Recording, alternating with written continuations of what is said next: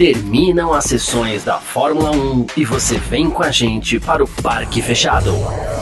Análises de treinos, classificação e corrida. Parque Fechado F1 Mania. É isso, valeu demais pela sua presença, valeu você que tá junto com a gente por aqui. Tá no ar mais uma edição do nosso Parque Fechado aqui na Filmania, assim que funciona. Termina as sessões da Fórmula 1 e você vem com a gente pro Parque Fechado pra gente debater tudo aquilo que aconteceu. E hoje, porque eu tô dando uma olhada aqui na minha lista de anotações aqui, deixa eu ver, olha, tem bastante coisa pra gente falar desse grande prêmio da Inglaterra agitado pra caramba que culminou aí com a primeira vitória da carreira do espanhol Carlos Sainz da Ferrari. Enfim, desencantou o meu xará aí. É, muita gente estava torcendo para ele desde o começo da temporada, mas ele vinha enfrentando muitas dificuldades aí para se adaptar, muita pressão. Uh, nossa, acredito também muita ansiedade pela primeira pole, pela primeira vitória, e veio tudo de caminhão aí nesse final de semana. Primeira pole, primeira vitória do Carlos Sainz, uma bela corrida, uma belíssima corrida que a gente pode destacar vários nomes ainda que foram muito bem. Hamilton, Pérez, o próprio Leclerc, que talvez tenha tido altos e baixos. O próprio Carlos Sainz teve altos e baixos, né? Mas assim, no fim das contas, ele acabou se dando bem demais.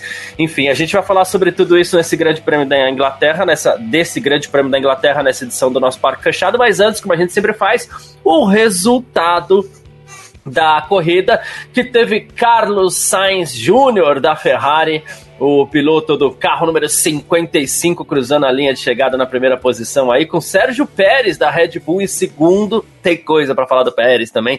Lewis Hamilton da Mercedes, eu achei que hoje vinha, hein, Hamilton? Eu achei que hoje era seu dia, fechou o pódio na terceira posição. Quarto, Charles Leclerc da Ferrari. Quinto, Fernando Alonso da Alpine. Sexto, Lando Norris da McLaren. Só o sétimo, Max Verstappen da Red Bull, teve problemas aí no seu carro. Oitavo, Mick Schumacher da Haas. Nono, Sebastian Vettel da Aston Martin. Décimo, Kevin Magnussen da Haas, fechando a zona de pontos. E a gente teve Lance Stroll em décimo primeiro, Nicolas Latifi em décimo segundo.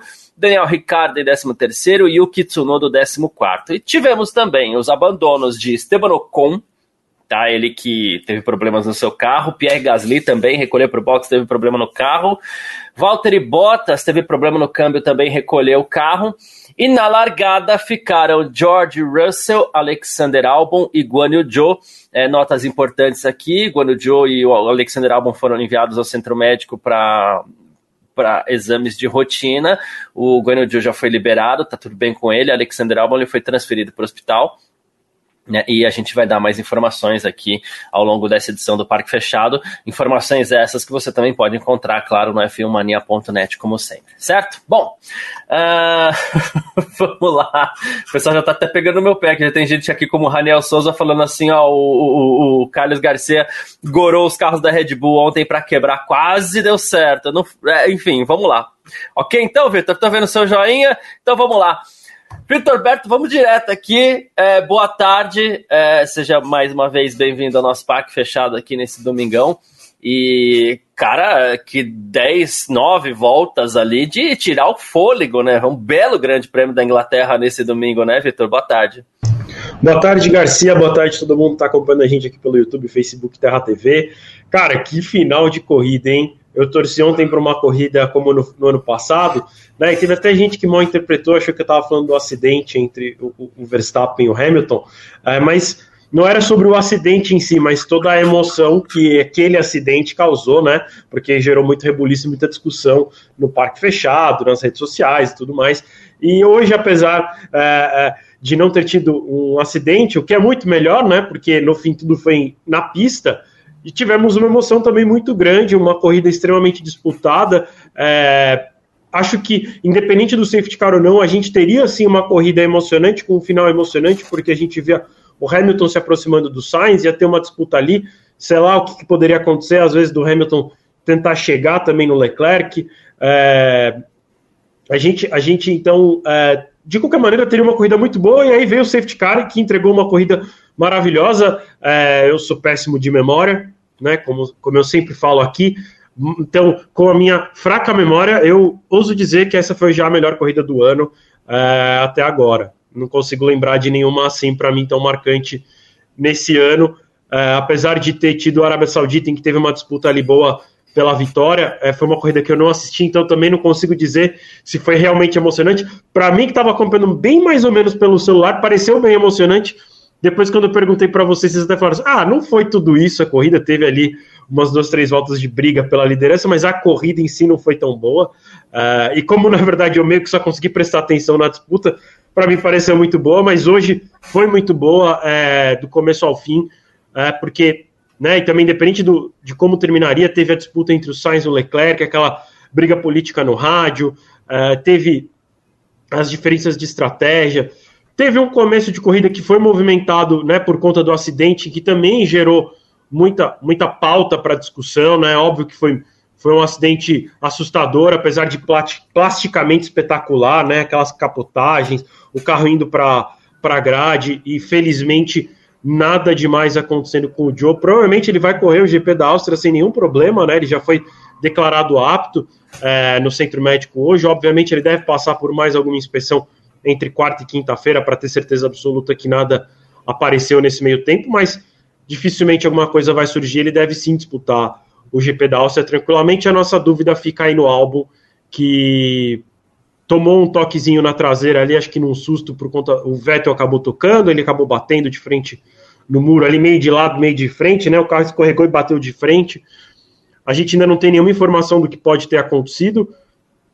Eu imagino que tenha sido alguma coisa no pescoço para ele, alguma coisa nesse sentido, pela desaceleração que ele deve ter sofrido ali no momento, e que o carro tomou uma pancada de um lado, tomou uma pancada do outro, depois do muro. Então, a gente ainda não tem nenhuma informação, mas fiquem ligados aí na filmania.net. Qualquer notícia que aparecer vai sair por lá, com certeza. É, é isso. É, bom resumo do, do Victor aí.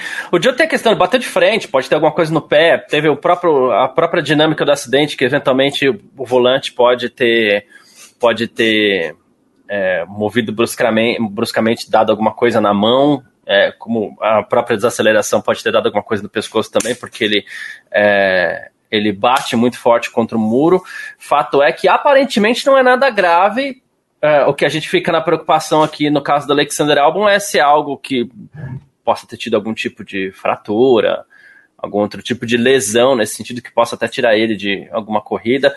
O que me preocupa um pouquinho mais no que diz respeito à gravidade aí é a falta de informação até agora, porque a largada, a primeira largada, né, foi às 11 da manhã. Então lá se vão três horas aí sem nenhuma informação do que pode ter acontecido com Alexander Albon, então a gente fica aguardando, mas como o Vitor falou, vem informação é, e assim que chegar essa informação, a gente vai passar para você em primeira mão, você que está acompanhando a gente, não só aqui no Parque Fechado, como no f1mania.net também. Mas acho que, assim, vai ter muita coisa para a gente falar dessa corrida, principalmente essa disputa final, que foi incrível, foi muito legal. É, ninguém esperava um Pérez se metendo no meio de todo mundo ali, né? Pra, pra botar. Jogou uma pimenta jalapeno ali no, no, na história toda, né? Mas acho legal a gente começar falando do Carlos Sainz, né, Vitor? Porque é, é, eu, eu vou pegar o mesmo mote do que eu falei ontem aqui. A gente começou a temporada, assim, claro, enaltecendo o Leclerc, mas assim, aí o, Sainz tem problema em uma corrida, Sainz tem problema em segunda corrida, Sainz erra, Sainz erra de novo, Sainz erra de novo, Sainz tem problema. De repente o assunto era Carlos Sainz. E a gente esqueceu o Carlos Sainz do dia para noite, né? não se falava mais de Carlos Sainz, ele falou, ah, espetou essa pole espetou essa vitória hoje. É um reposicionamento de rota para o espanhol, Victor? Ah, difícil dizer, né? Eu acho que hoje houve uma, uma briga política muito grande no, no rádio, né? E eu acho que talvez aí possa sair o trunfo ou a ruína do, do Sainz e do Leclerc, né? Eu acho que teve o Sainz ficando na frente do Leclerc durante boa parte da corrida e o Leclerc pressionando a equipe pelo rádio para que invertessem as posições. No primeiro momento isso não aconteceu, né? Tanto que o Sainz até foi parar primeiro nos boxes.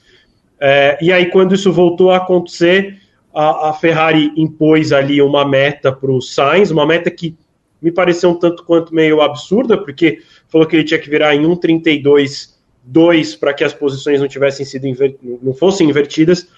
Uma, um, um, tempo que nem o próprio Leclerc estava virando, então o Sainz estava com pneus mais gastos, obviamente não viraria.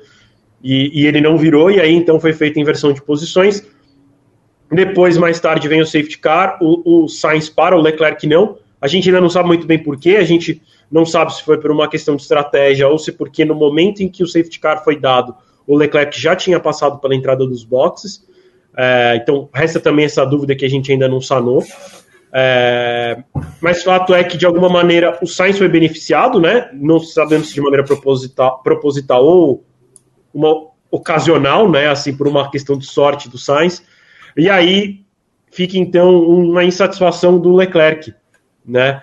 Então, acho que essa disputa né, política que está rolando lá na Ferrari agora pode acabar é, impactando nas próximas etapas, né? Eu acho que o Sainz tinha um peso muito grande nas costas ali de entregar bons resultados para a Ferrari. Acho que a Ferrari não espera dele uma disputa do campeonato diretamente, mas espera dele que ele chegue logo atrás do Leclerc.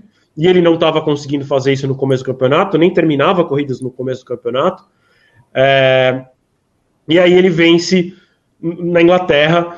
E é difícil de dizer, né? Falar assim, ah, não, agora vai. É difícil, é muito difícil de, de, de cravar uma coisa dessa mas eu acho que vai tirando um pouquinho o peso dos ombros do Sainz e vai deixando o Leclerc irritado.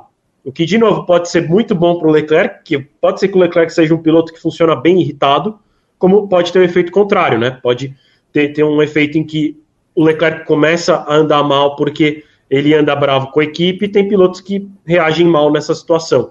Então acho que a gente tem que ver aí mais umas etapas para ver, mas eu acho que para a gente, enquanto aqui analistas e críticos da situação, acho que cala um pouquinho a nossa boca em relação ao Sainz, porque ele finalmente conquista a vitória dele é, e, e, e começa a apagar aquele mau início de ano que ele teve.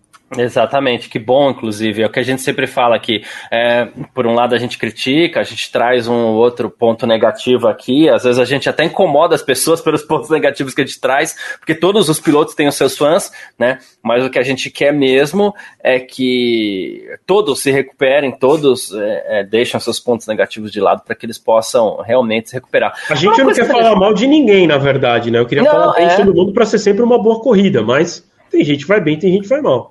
É, é, exatamente esse o ponto. Eu tô checando é, aqui, Vitor, e assim, é, essa questão do, do, safety car foi, para mim, a grande dúvida da corrida, porque isso era algo, inclusive, que a gente estava conversando é, antes, né? E assim, no exato momento em que é dado o safety car, né? É, e eu tô até, a gente não pode mostrar aqui, claro, né? A gente não tem a detenção das imagens. No exato momento que, que é dado o safety car, eu vou dizer que o Leclerc estava uns 400 metros antes da entrada dos boxes, né? Não sei você se consegue for... ver onde o Sainz estava, porque a diferença também não era tão grande.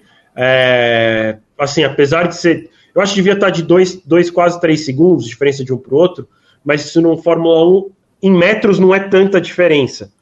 Né? Sim, assim, sim. Ainda assim é uma decisão que não, tem que ser tava, tomada muito muito próximo, ele estava muito próximo, né?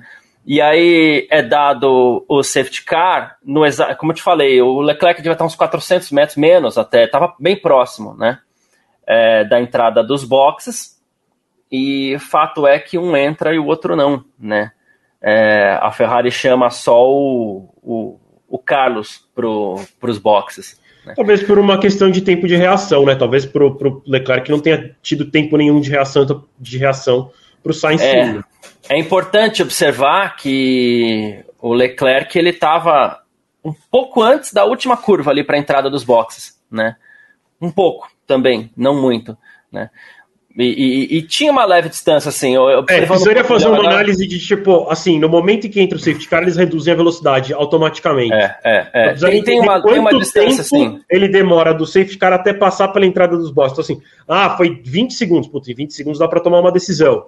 Né? Ou se é, realmente okay. é. Apesar de ser 400 metros, em dois segundos ele já tinha passado pela entrada dos boxes. Dois segundos. Exato, não, exato. Às vezes não, realmente não deu tempo de ter a reação, enquanto o Sainz teve esses 20, 30 segundos que dá tempo de ter uma reação.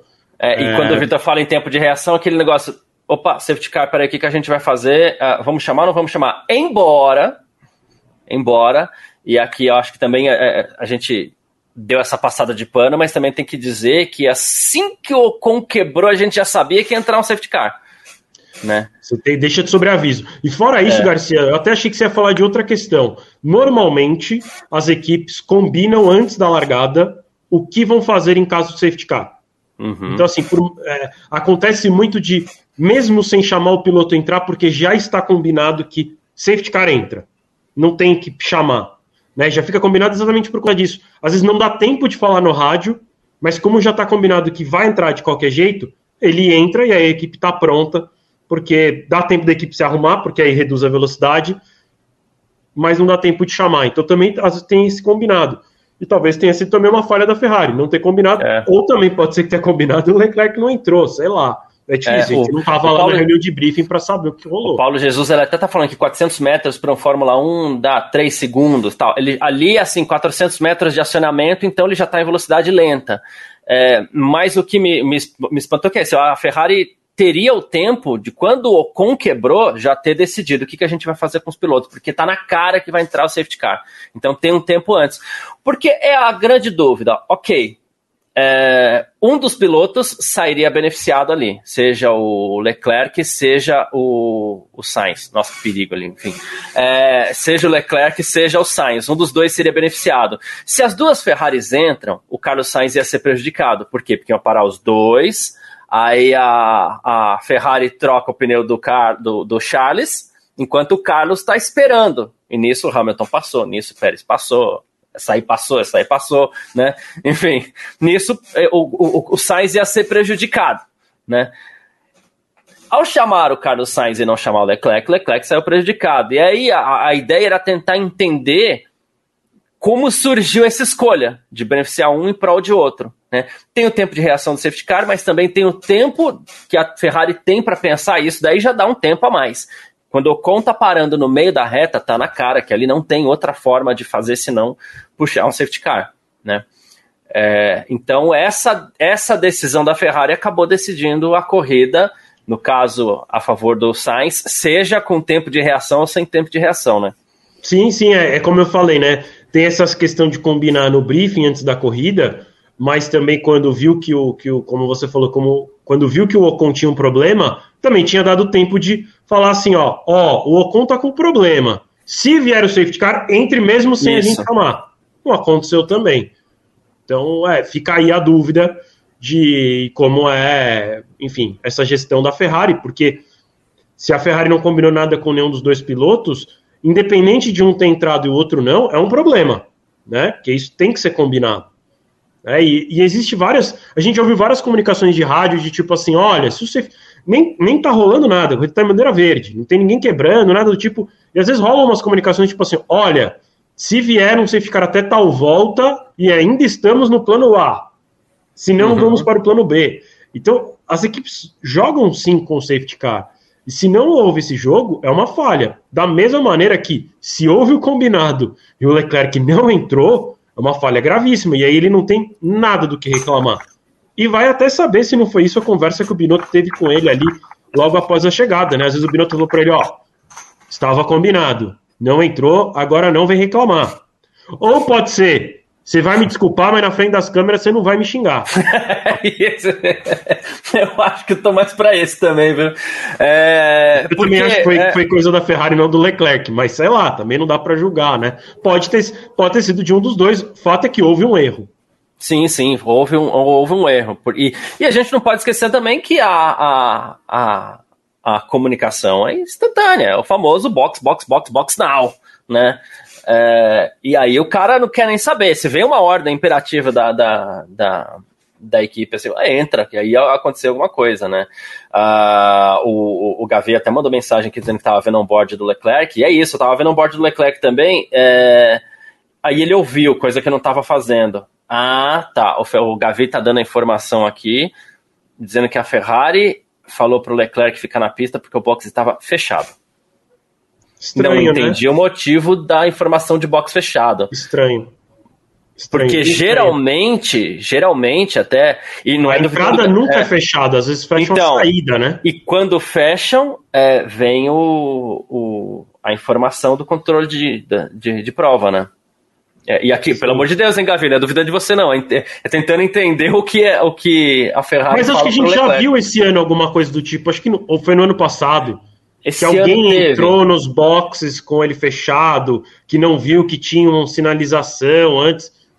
Esse ano, ano passado, é, assim. é, sim, mas, mas tem a informação. Mas vem a informação de prova. Aparece na tela lá, box é, fechado, né? É... normalmente isso também só acontece numa situação em que tem alguém parado na entrada de box. Ah, não. Aqui o Gavi tá falando que a, o que a Ferrari fala para ele é safety ah. car window is closed, né? Aí. Ah, então foi erro da Ferrari. Então foi erro da Ferrari. É. Ferrari decidiu não parar com ele é. e decidiu parar com o Sainz. Aí não tem o que fazer mesmo. Agora eu fico curioso para saber o que falaram para o Sainz. Só foi só um box, box, box ou enfim. É, então. então ah, e, é, ele... O Gavi tá contando que tem até uma conversa. Então teve tempo para bastante coisa. É, Ferrari. É, o, o Gavi vai entrar daqui a pouquinho aqui, ele vai até explicar melhor pra gente, mas ele está ouvindo os, os rádios nesse momento para poder entrar, trazer informação melhor. É que a gente já tá adiantando um pouco aqui, né? Mas. É, a, a, o diálogo é, é ele pergunta, o Leclerc pergunta para a Ferrari se vai parar e a equipe responde, fica na pista, tá fechado. Né? É, esse safety car windows closed não é box fechado, né? É como se pela estratégia escolhida, mesmo com safety car, já não seria mais momento de parar. Sabe o que eu acho que aconteceu? Ah, na verdade, é que não faz muito sentido o que eu ia falar. O que é que assim, ó, o líder tem sempre uma decisão muito difícil de tomar, né? Porque se ele para e o resto não para, ele cai lá para último. Modo de dizer, né? Ele não cairia para último, mas perderia umas três, no mínimo duas posições ele perderia. E aí vai saber se na relargada ele consegue passar os dois. Então ele jogaria a vitória fora. Ao mesmo tempo em que, se ele não para e todo mundo para, ele vai ter que segurar todo mundo, todo mundo vai vir com pneu novo. Foi o que aconteceu. Uhum. Então talvez a, a, decisão da Ferrari tenha, tenha a ver com isso. Só que ao mesmo tempo o segundo colocado era da Ferrari e mandaram parar. Aí jogaram com duas estratégias. É, e o Hamilton marcou o, o, o Sainz. Então, assim, não, mas é que eu fico pensando é o seguinte, né? É, eu acho que se. O que, o que a Ferrari deveria ter forçado, então, já que de repente a estratégia foi essa, de jogar do tipo assim, ó, vamos ficar na pista e vamos ver se os outros de trás passam, não deveria ter colocado, não deveria ter parado o Sainz, porque era óbvio que o Sainz ia passar. Tanto que passou. Né? Ela teria que também não ter parado com o segundo carro. Para aí, sim, vamos, mesmo se o Hamilton parasse, Hamilton teria dois carros para passar.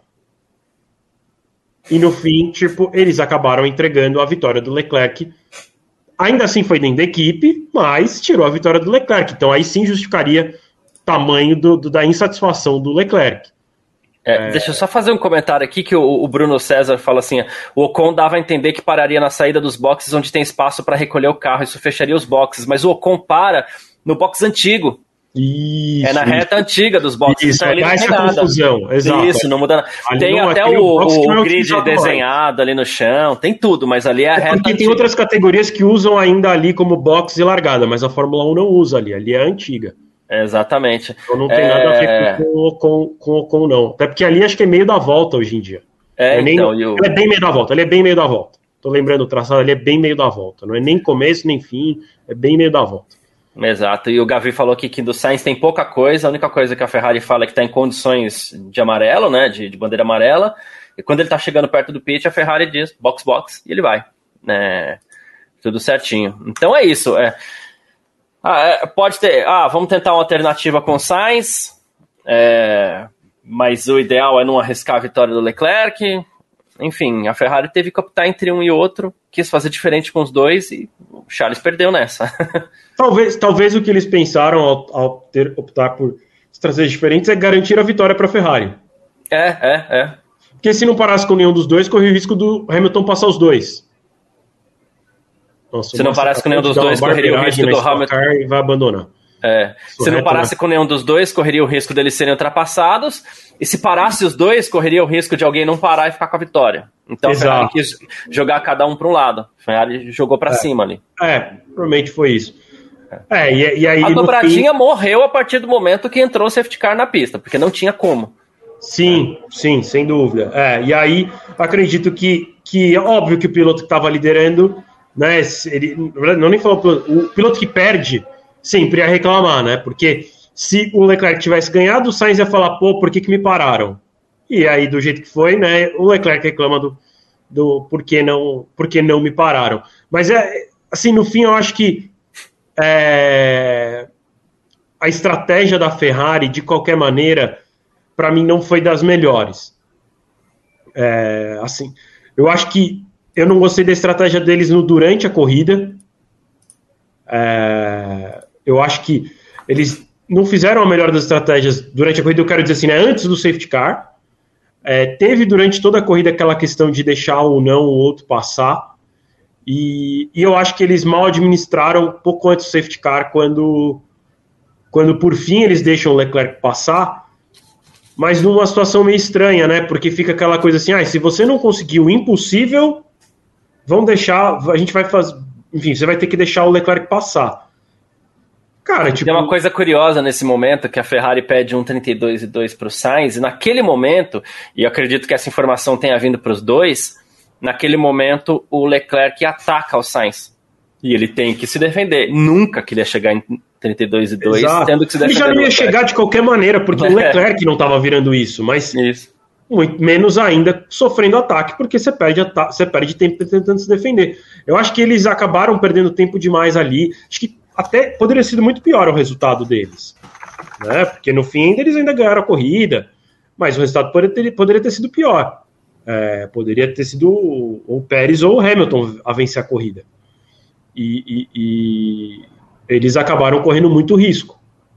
É isso. Bom, Uh, aproveitar para chamar o Gabriel Gavinelli aqui também. Gavi, meu irmãozinho, obrigado pela presença, como sempre. Boa tarde, tamo junto. Esse GP sem fôlego aí, você estava aí até agora ouvindo os rádios para a gente tentar entender um pouco o que foi que aconteceu nessa, nesse processo de chama piloto pro box, não chama piloto pro box. Aí a vitória entre aspas, gente, essa forma de falar, pelo amor de Deus, acabou caindo no colo do Carlos Sainz.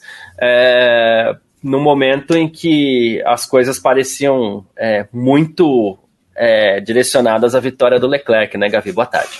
Boa tarde, mano. Boa tarde, Vitão. Boa tarde a galera do chat aí. Vi um pessoal aqui que tá sempre junto, pessoal que tava devendo visitas aqui, tá o caso do Bruno César Santos, que tá aqui, o Paulo já cobrando do meu pé frio, né? Verdade, falei que o Verstappen ia ganhar, olha o que aconteceu com ele. Pela, eu vou começar a ficar fora desses palpites aí, Garcia. Tô, tô mudando mexendo demais aí com, com, com as bolsas de aposta, cara. É, escolhe Mas, outra meu, carreira. Vou escolher outra carreira, não tá dando certo essa não. Mas, cara, que corrida, né? Tiver, é que você falou, sem fôlego, né? É, até a Nath não tá aqui hoje, mas um abraço para ela. Ela colocou lá no, no, no, grupo, achei que era exatamente como eu me senti naquele momento. É, não tô conseguindo achar tempo para respirar aqui. A corrida foi ali no, no, nos estágios finais, a briga entre Pérez, Hamilton e, e Leclerc foi sensacional, né? A gente não tinha visto nada igual se tratando de primeiras posições e até de pelotão intermediário, do jeito que foi, essa temporada não tinha mostrado nada, nem a outra, nem a outra. Arrisco dizer que foi uma das, mais, mais, uma das maiores disputas aí dos últimos tempos.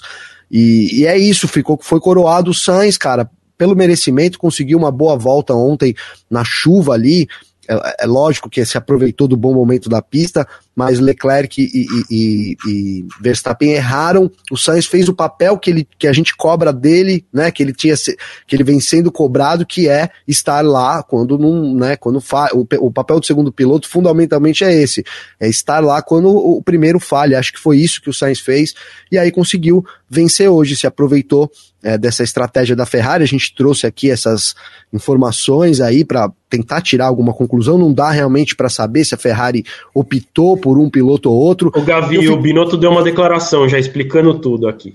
Ah, é? Poxa, então. Vamos mas nessa, então, então, eu vou só rapidinho terminar. Conclui aí, conclui aí, eu falo. Mas é isso, cara. No fim, achei que foi um, um, mérito, um pódio de méritos, né? Porque o Pérez também fez uma corrida sensacional. Ele, no, fim, no começo da corrida, lá de, depois do, do ser ensanduichado pelo Leclerc e pelo Verstappen, acabou indo lá para trás, teve que fazer essa corrida de recuperação, terminou na, na segunda posição, e o Hamilton também, foi um final de semana aí muito bom do Hamilton, e, e então um, um pódio para mim de merecimento desse, desse domingão. É isso. É, vamos lá então, Vitor, a explicação do Binotto. Vamos ver até se bate com essa questão dos rádios todos que a gente trouxe, né? É, o que, o que a Ferrari tomou de decisão foi o seguinte: eles viram que não havia espaço na pista, em distância entre o Leclerc e o, e o, Sainz, para que os dois parassem. Então eles decidiram que só parariam com um dos dois. Como o Leclerc estava na liderança e você nunca sabe o que os outros vão fazer, eles não arriscaram com o Leclerc, porque o Leclerc liderava, e arriscaram com o Sainz. Foi mais ou menos a, a, a, leitura que a gente em algum momento chegou aqui por conta dos rádios, né? Então realmente foi isso. A decisão da Ferrari foi essa. Eles decidiram não parar o Leclerc, porque vai que o Leclerc pare e mais ninguém atrás para. Então, ele, já que ele tinha a posição de liderança, foi tomada a decisão dele não parar e, e, e ver o que os outros fariam. Perfeito. O que é delicado, né? Porque no fim das contas era tudo contrário, né? É, o, o macio se sobressaiu de, de alguma forma, né? E era meio óbvio que aconteceria isso, né? né? Ali dá para imaginar, eu vi, eu vi algumas pessoas caminhando, olha, a Ferrari optou por dar essa primeira vitória ao Sainz, e se ela fez isso, me desculpem aí os fãs do Sainz, e, mas assim, foi o pior momento da temporada para fazer, né? Porque a gente ainda, o título tá em disputa. Né? Hoje foi um dia, a gente fala muito desse lance de é, ordem de equipe, que é muito ruim, mas hoje era um dia que, né, eu falei várias vezes lá no grupo, a Ferrari tá vacilando e não mandar o, o Leclerc ultrapassar logo. Hoje era uma corrida que pedia um jogo de equipe, principalmente para a Ferrari, né, poder se aproveitar aí do que, do, né, do, enfim, desse, desse, dessa corrida ruim, desse, desse problema que o Verstappen teve. Então, assim, para mim a Ferrari, é, é, quando tenta acertar, e quando acerta é porque tá tentando errar, não sei, parece um pouco isso, né, tudo muito acaso, sem dúvida nenhuma, vai na conta da Ferrari. O Leclerc fez uma baita corrida, cara. Eu acho que ele mostrou também um pouco do que a gente pede aqui. É, é, ser combativo, né, cara? Vender caro a posição desde o começo ali, com, com em disputa com o Verstappen. Então ele foi para cima e acabou sendo prejudicado por essa estratégia da Ferrari, porque no fim das contas ele poderia ele certamente, né, tendo trocado o pneu, ele teria vencido a corrida, né? Não, não, acho que isso não, não ficou dúvida para ninguém, né? É, e o detalhe é que a gente está falando dessa estratégia dos boxes, mas sim, o Vitor até fez uma introdução a esse assunto, e você também, Gavi. É, a Ferrari bateu cabeça a corrida inteira, né? Porque como é que você manda os pilotos brigar, sendo que você já tem em mente que depois você vai ter que mandar os pilotos inverterem posição inverte, logo que assim ninguém perde espaço de pista, ninguém perde tempo. Eles chegaram. E se manda a... brigar, o Hamilton chega, né? Também... E se manda brigar, o Hamilton chega. Né? Era que, tudo então, assim, que a Mercedes queria naquele momento, né? Quando tu... a gente fala que, olha, tem que acontecer alguma coisa muito espetacular para o Hamilton vencer, parece que a Ferrari em determinado momento tentou isso, né? Olha, vamos dar essa ajuda espetacular aqui, porque os caras merecem essa evolução aí nessas últimas temporadas, né? E só para uma outra informação importante, eu vi aqui em relação aos tempos. Então a Ferrari poderia ter parado o Leclerc e o Sainz, porque tinha 4,6 segundos aí entre um e outro. Então daria tempo ali, seria um, talvez um pouco apertado, mas arrisco dizer que daria tempo sim. Né, de, é, são 5 segundos, basicamente, daria para fazer o pitch do Leclerc e aí ter dois segundos ali para trocar de equipe. A gente já viu as equipes fazendo isso, né? Arrisco dizer que daria tempo, sim.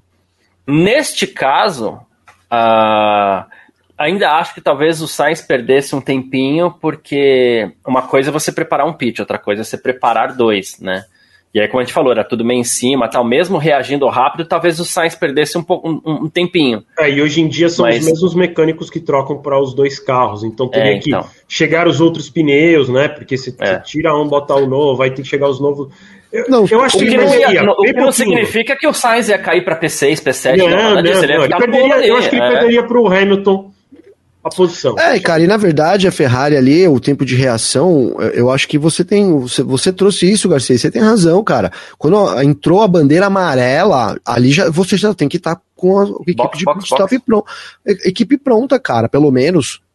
Pô, pelo menos, se eles tivessem. Porque se você olhar do tempo da bandeira amarela, que foi o que eu fiz aqui, até a hora deles chegarem no box, cara, é, é bastante. Dá uns cara, 40 e, segundos. E e vamos é colocar de novo coisa. aqui. E vamos colocar de novo aqui. Quando o Ocon tá lento na, na, na reta, né, e a reta tem a mureta, né? Pô, a gente aqui, pessoal da transmissão, é, todo mundo, olha, se parar aí vai ser safety car, né? Sabia claro. que ia parar ali? Não, mas a equipe tem que ficar ligada, ó. Se parar é safety car, hein, gente? Vamos ficar de olho aqui, ó. Já fica tá, ó. Pá, pá, pá, Já podia deixar o, o, mecânico com o pneu na mão, inclusive. Exatamente. É, é. Já Qualquer coisa, se não fosse safety car, era só voltar para dentro da garagem com o pneu na mão e tá tudo bem, né? Se vai entrar é. ou não, é, outro, é, é a segunda tomada de decisão. A primeira é box. No final da corrida, vamos preparar, a equipe preparada. Agora, vamos chamar eles? Não, não vamos. Se não vai, volta todo mundo lá pro seu lugar e acabou. Isso, é. é. O fã nem, a, nós não temos obrigação de ter essa cabeça, mas a Ferrari, como equipe de Fórmula 1, isso tem que ser instantâneo, né? Essa, essa, essa, esse tempo de reação não pode demorar 10 segundos, cara, para você ver um carro parando na pista no fim da corrida, com os seus carros na frente, enfim, é um momento de decisão. Só vou dar uma, uma, uma pausa aqui, Gavi, é, porque assim, antes da gente até tomar uma, uma rápida atitude, como a gente sempre toma em caso de ofensa aqui no chat, né?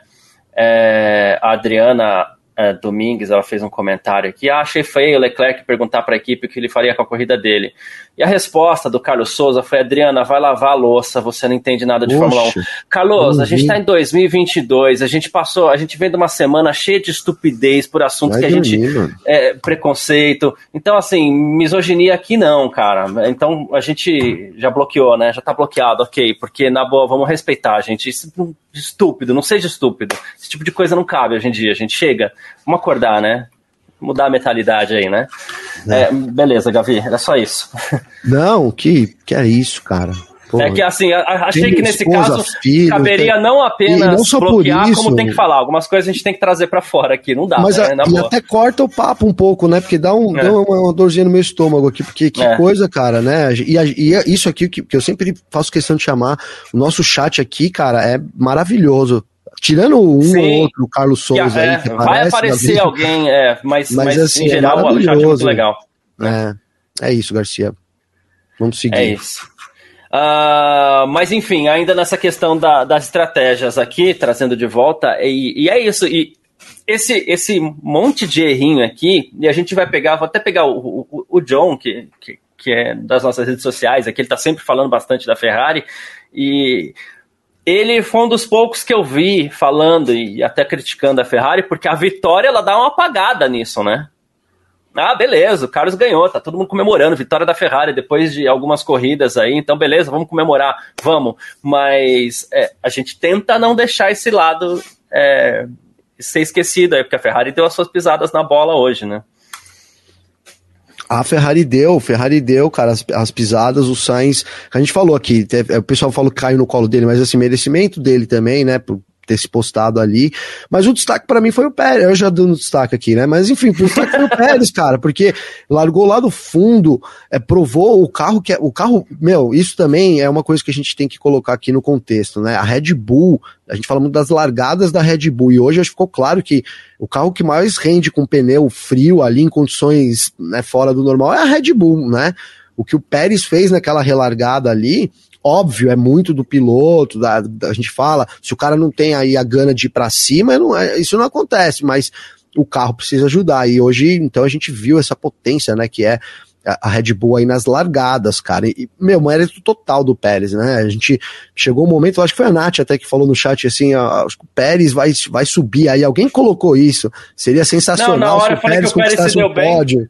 Né? É, na hora, na hora assim. eu falei assim, quando deu porque a gente tava ali, ó, o Pérez tá P4, mas ele tem que parar, ele e tinha o Pérez estava esquecido, né? Ninguém nem lembrava que o Pérez estava esquecido. Aí vem o safety ah, é car, ainda cheguei a comentar, mandar o um comentário lá no nosso chat da redação, que eu falei assim, olha, é, bom para o Pérez, mas não imaginava que ia ser tanto. Né? E quando a gente começou a fazer aquela, aqueles cálculos, aquelas conjecturas, né? Nossa, será que o Hamilton vai para cima, o Sainz vai para cima? O... A gente esqueceu do Pérez. E de repente ele foi lá e, opa, peraí, dá licença aqui, que eu vou entrando aqui e tal. Claro, como algumas pessoas já fizeram questão de lembrar a gente aí, inclusive tem a questão do Pérez ter. A gente não sabe se pode ter algum tipo de protesto ainda com relação ao, ao ao resultado do Pérez, de caminho dele, porque ele né? cortou caminho em uma das manobras, né? E foi inclusive uma das manobras onde ele acabou é, perdendo a posição, não consegui, não conquistando a posição do Hamilton, mas sim do Leclerc, que foi exatamente no momento que o Hamilton passou os dois, né? É, e o Pérez ele, ele corta caminho ali, né? E corta mesmo, passou com as quatro para dentro ali da, da, da zebra. Né? Então, a gente não sabe se não pode ter algum tipo de protesto, mas protestos à parte, e eu até acredito que ele, o correto seria ele ser punido e cairia para a quarta posição. A meu ver, o correto seria ele ser punido. Mas a reação dele ali no final foi uma coisa incrível também, né? A gente não pode deixar de lado é, a grande reação do Pérez também, né, Victor? Ah, sem dúvida nenhuma. Eu acho que, de novo, eu, eu nem lembrava que ele estava na corrida de coração, assim. Eu, eu nem lembro. Eu, eu, tava, eu fiz o tempo real, faço o tempo real do, do, do, do, normalmente sábado e domingo, né? E eu não comentei sobre ele a corrida inteira, assim, depois da, do começo da corrida, eu não comentei mais sobre ele. Aí do nada ele aparece em quarto por não ter parado, porque ele não estava na quarta posição, né?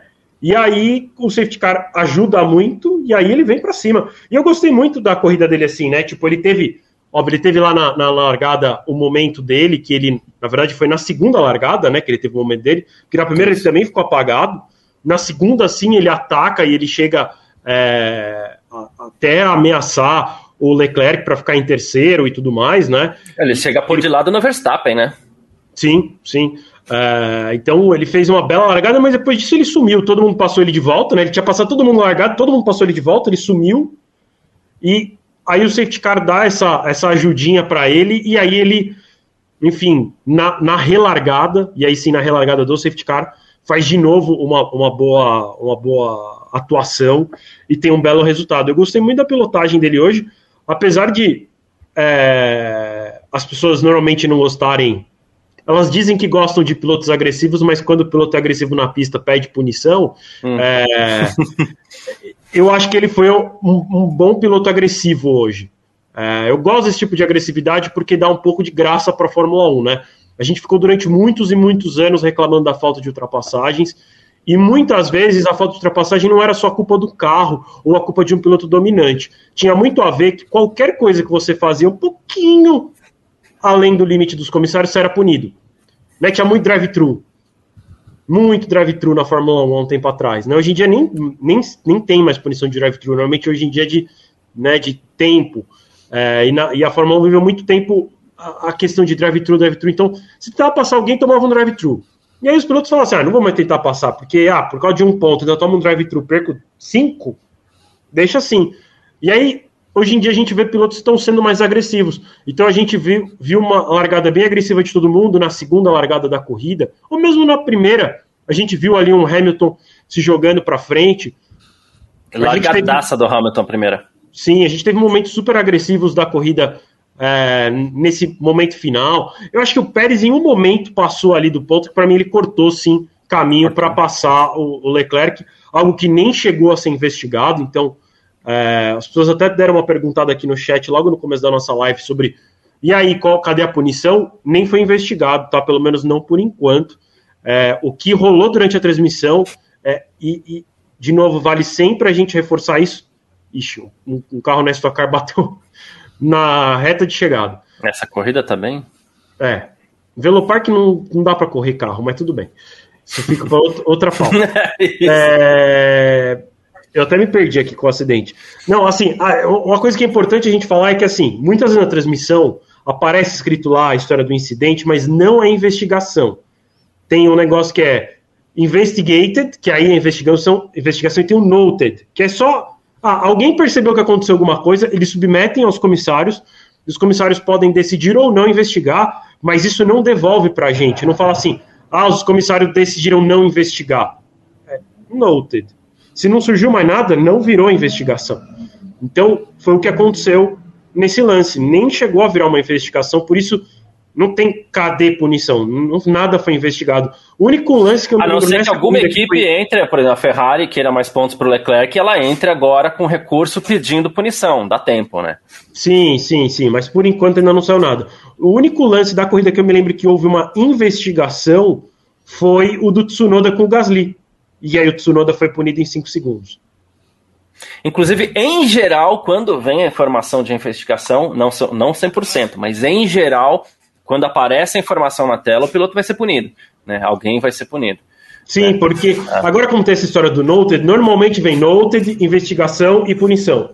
Né?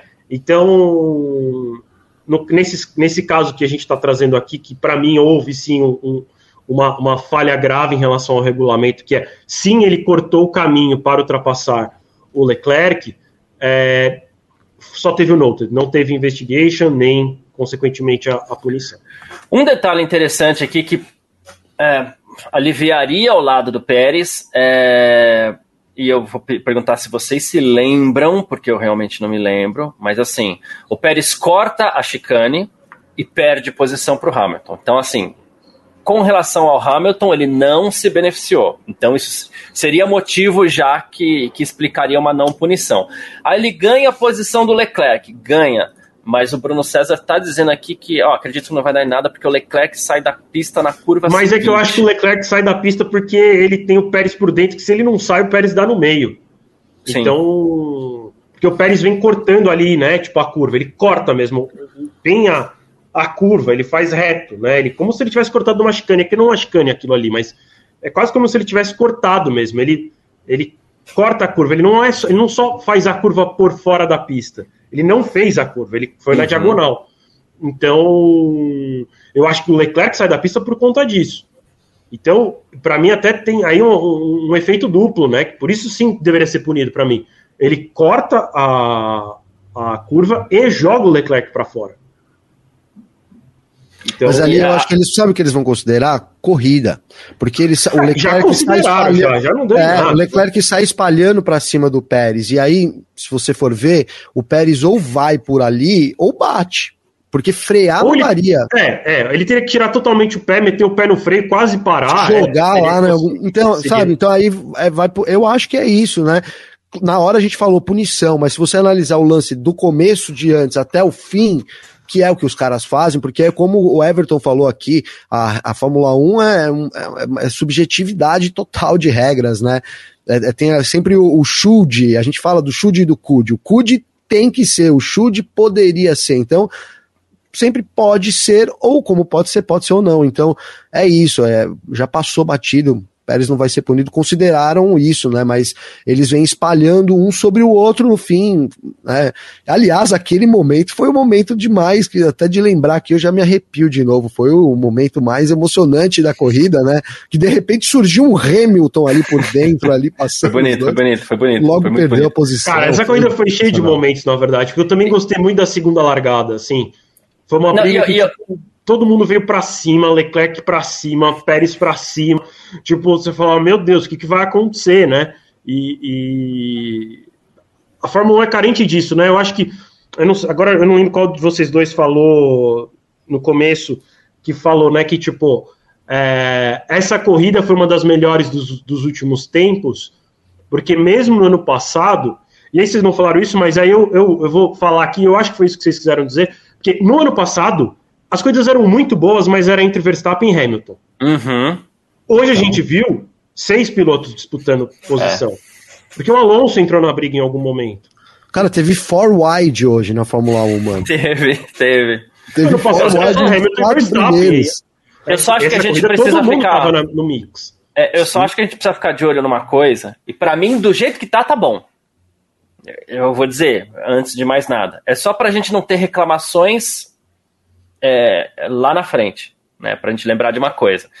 É, do jeito que tá para mim, tá tudo certo. Mas tem sido normal na Fórmula 1, e de novo, repetir, para mim está legal. Tem sido normal na Fórmula 1 a espremida para fora, a espremida para dentro, é, a cortadinha de linha. Então a Fórmula 1. É, é que senão não mim, vai ter ultrapassagem, né? Vamos isso, lá. isso, isso. Mas a é Fórmula 1 precisaria caramba, né? deixar né? um pouquinho clara o sentido de, não, gente, ó, tá tudo bem, é isso mesmo. Por quê? Se a gente for levar ao pé da letra, a pista é linha branca, a pista é linha branca. Então na largada teve Sainz espremendo Verstappen, depois teve Verstappen é, é, tirando espaço de Leclerc, depois teve a mudança de posição de um, depois lá no teve final. Leclerc mergulhando pra, por dentro, que ele quase fez strike geral. Exato. Aí depois é, teve Pérez cortando o caminho para depois espremendo o Leclerc por fora, não sei o que, e Alonso tentando posição entre eles ali na própria largada, o Ocon, ele chega a colocar duas rodas por fora ali.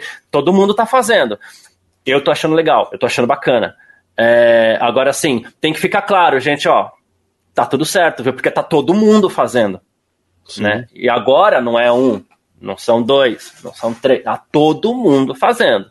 Não vejo um problema, eu tô achando muito legal. Mas é, é só pra gente não reclamar lá na frente. Ou a gente reclama agora, né? Ou a gente não reclama lá na frente. É só pra gente separar essas coisas assim, né? O que, o que é, eu acho, fez... Eu acho que é a tendência, né, Garcia? A Fórmula 1 meio que falou que ia fazer isso, né? Nas regras. Eles veio meio anunciando, a gente quer deixar o negócio mais livre, é, a, a, às vezes parece até um pouco hipocrisia, né? Mas assim, ao pouco, a, aos poucos vai mudando.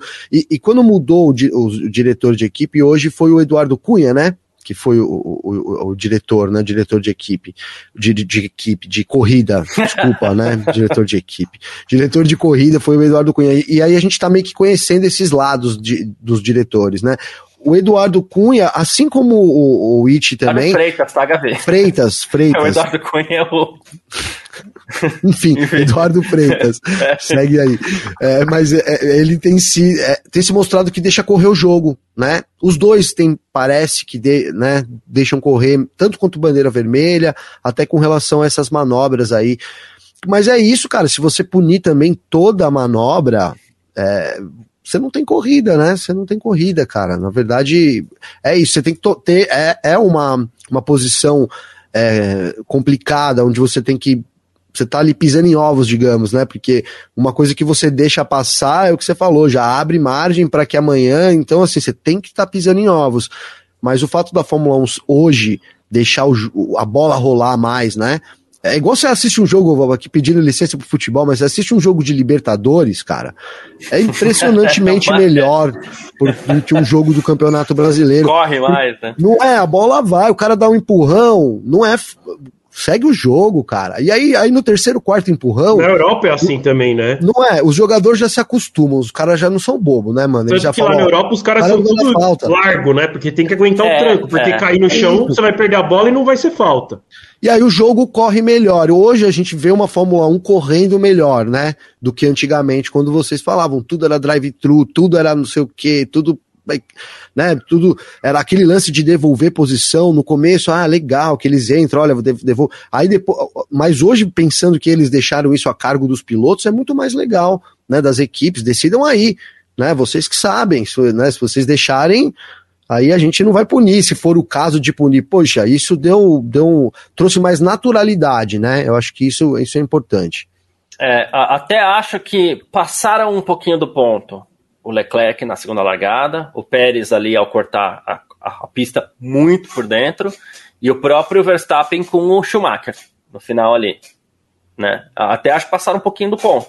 Né? Mas ainda assim, ó, vamos regulamentar isso aqui só, o resto é, putz, espremeu para fora, o Sainz tirou espaço do Verstappen aqui na largada. Ok, gente. Ah, ontem mesmo a gente falava assim, poxa vida, é, a gente não sei se o Sainz tem essa, essa, essa banca toda aí para segurar o. essa banca toda para segurar o Verstappen na, na largada. Segurou, né? Segurou e segurou bem, né? Mas não, não, você não segura forte o cara se você também não der uma empurradinha para fora. Não tem Sim. jeito. Né? Se você não tirar um pouquinho de espaço do cara, se você, ah, eu tô na frente numa curva, vou dar uma espalhadinha. Se eu tô na frente, se eu tô lado a lado, não, mas se eu tô na frente, eu vou dar uma espalhadinha. E é isso que tá acontecendo. Tá me parecendo, e, e por enquanto, dentro teve. de um limite legal. Mas não teve punição hoje por isso, né? Hoje eu acho que a gente. Eu não me lembro de nenhuma punição não, não, por Tsunoda foi punido hoje. O Tsunoda foi punido porque o, o, o balé da, da, da AlphaTauri lá. É. Sabe, sabe, e, e aquilo do Tsunoda. Pra frear. Foi medo, né? Mas foi medo, né? Porque ele não chega a tocar no carro do Gasly, cara. É. Quando, quando, ele vai disputar com o companheiro de equipe, e a, e a gente fala isso, brinca também, Vitor, no podcast. É igual quando você sai no trânsito, você dirige de um jeito, cara. Você já tá acostumado, seja rápido, devagar. Você, Agora, se você decidir, ah, hoje eu vou andar devagar, ou então hoje eu vou andar rápido, fora do seu jeito é quando dá merda. Porque você já tá acostumado. E foi isso. O Tsunoda veio. Se ele faz a manobra, que tava ali para fazer a manobra, ele tinha ido embora. Mas ele tava com tanto medo que ele deixou. para mim foi isso. Escorregou o carro, os dois foram para fora. E aí foi o único punido, né? Mas é isso, então. O que eu ia dizer é que a Fórmula 1 deixou correr solto hoje, né? As disputas. É, é, e, e, isso tem sido sim uma tendência. É uma tendência da nova direção aí é, de corrida deixar correr solto, tanto em termos de paralisação das provas, quanto também em disputas aí na pista. É, o Federico Marques, ele tá até falando aqui, ó. É, discordo um pouco dessa estratégia de deixar as crianças brincar. Uma hora se perde o controle. O Masi foi um pouco de é. vítima é. disso. Mas sabe qual foi o problema do Michael Masi? Ó, a gente vai falta colocar de, aqui. De, de, de, de, o que eles estão pedindo também, que é, falta de, de coerência. coerência, isso. A, a gente vai colocar os track limits, não pode passar. Passou três vezes a advertência. Na primeira corrida do ano passado. Na primeira. É, o Hamilton cansou de cortar a linha. E o Hamilton não foi nem advertido. Ó, a gente vai dar uma advertência primeiro, depois da advertência a gente dá a punição. O Hamilton cansou de fazer isso. Aí não teve nem advertência. O Verstappen passou ele é, cortando a pista, o Verstappen devolveu. Isso na temporada inteira foi se desenrolando em coisas que, assim, já não havia mais decisão coerente para nenhum dos lados. Né? No próprio Grande Prêmio de Abu Dhabi, o Hamilton é, é, corta a pista quando ele é atacado lá pelo Verstappen, não aconteceu nada. Entendeu? É, então ali o caso do Michael Masi foi que ele foi se enrolando na questão da coerência e não vou nem esquece, vamos fingir que nem aconteceu aquela decisão final, que era uma outra polêmica com outro assunto, com outra coisa, né? Mas é, faltou coerência. Agora, se você manter uma coerência, tipo, beleza, todo mundo vai brincar, todas as corridas, a gente já vai punir os exageros, seria legal que, pelo menos nos briefings, ficasse claro o que são os exageros, né?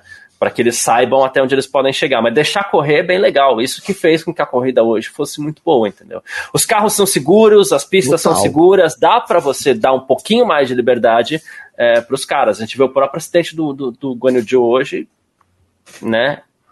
Tá tudo bem com ele, né? Então dá para, sem exageros, dá para deixar a molecada brincar um pouco, sim, né? A gente brincava que o Mazi punia o resultado morte, né? E era meio que isso, né? Não tinha muita coerência. Se desse problema, ah, agora vamos pensar em punir. E acho que esse foi o grande erro dele mesmo, né? A falta de coerência toda. E, e é isso, eu, a gente tá falando do futebol, mas eu ia terminar dizendo isso, que os jogadores rapidamente já se acostumam, né? E aí. É, mundo, é, é. Cinco minutos de jogo, o cara acostumou.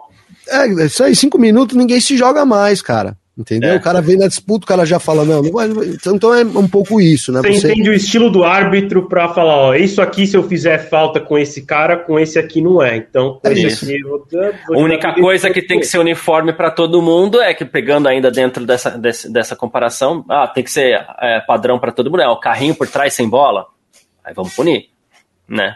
Sim, é, sim, sim. Mas... Você, o que é regra é regra também. O pessoal falou isso aqui.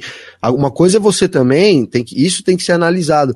Mas é, é a, a, a desculpa que eu acho que, que tem para isso é, é, é, que eles estavam em disputa de posição. Mas assim, se você tá lá e a linha branca define que você não pode andar para fora, você não pode andar para fora. Mas, mas, mas é que a regra não, de novo, a regra não diz assim, você não pode andar para fora. Ela tem uma interpretação.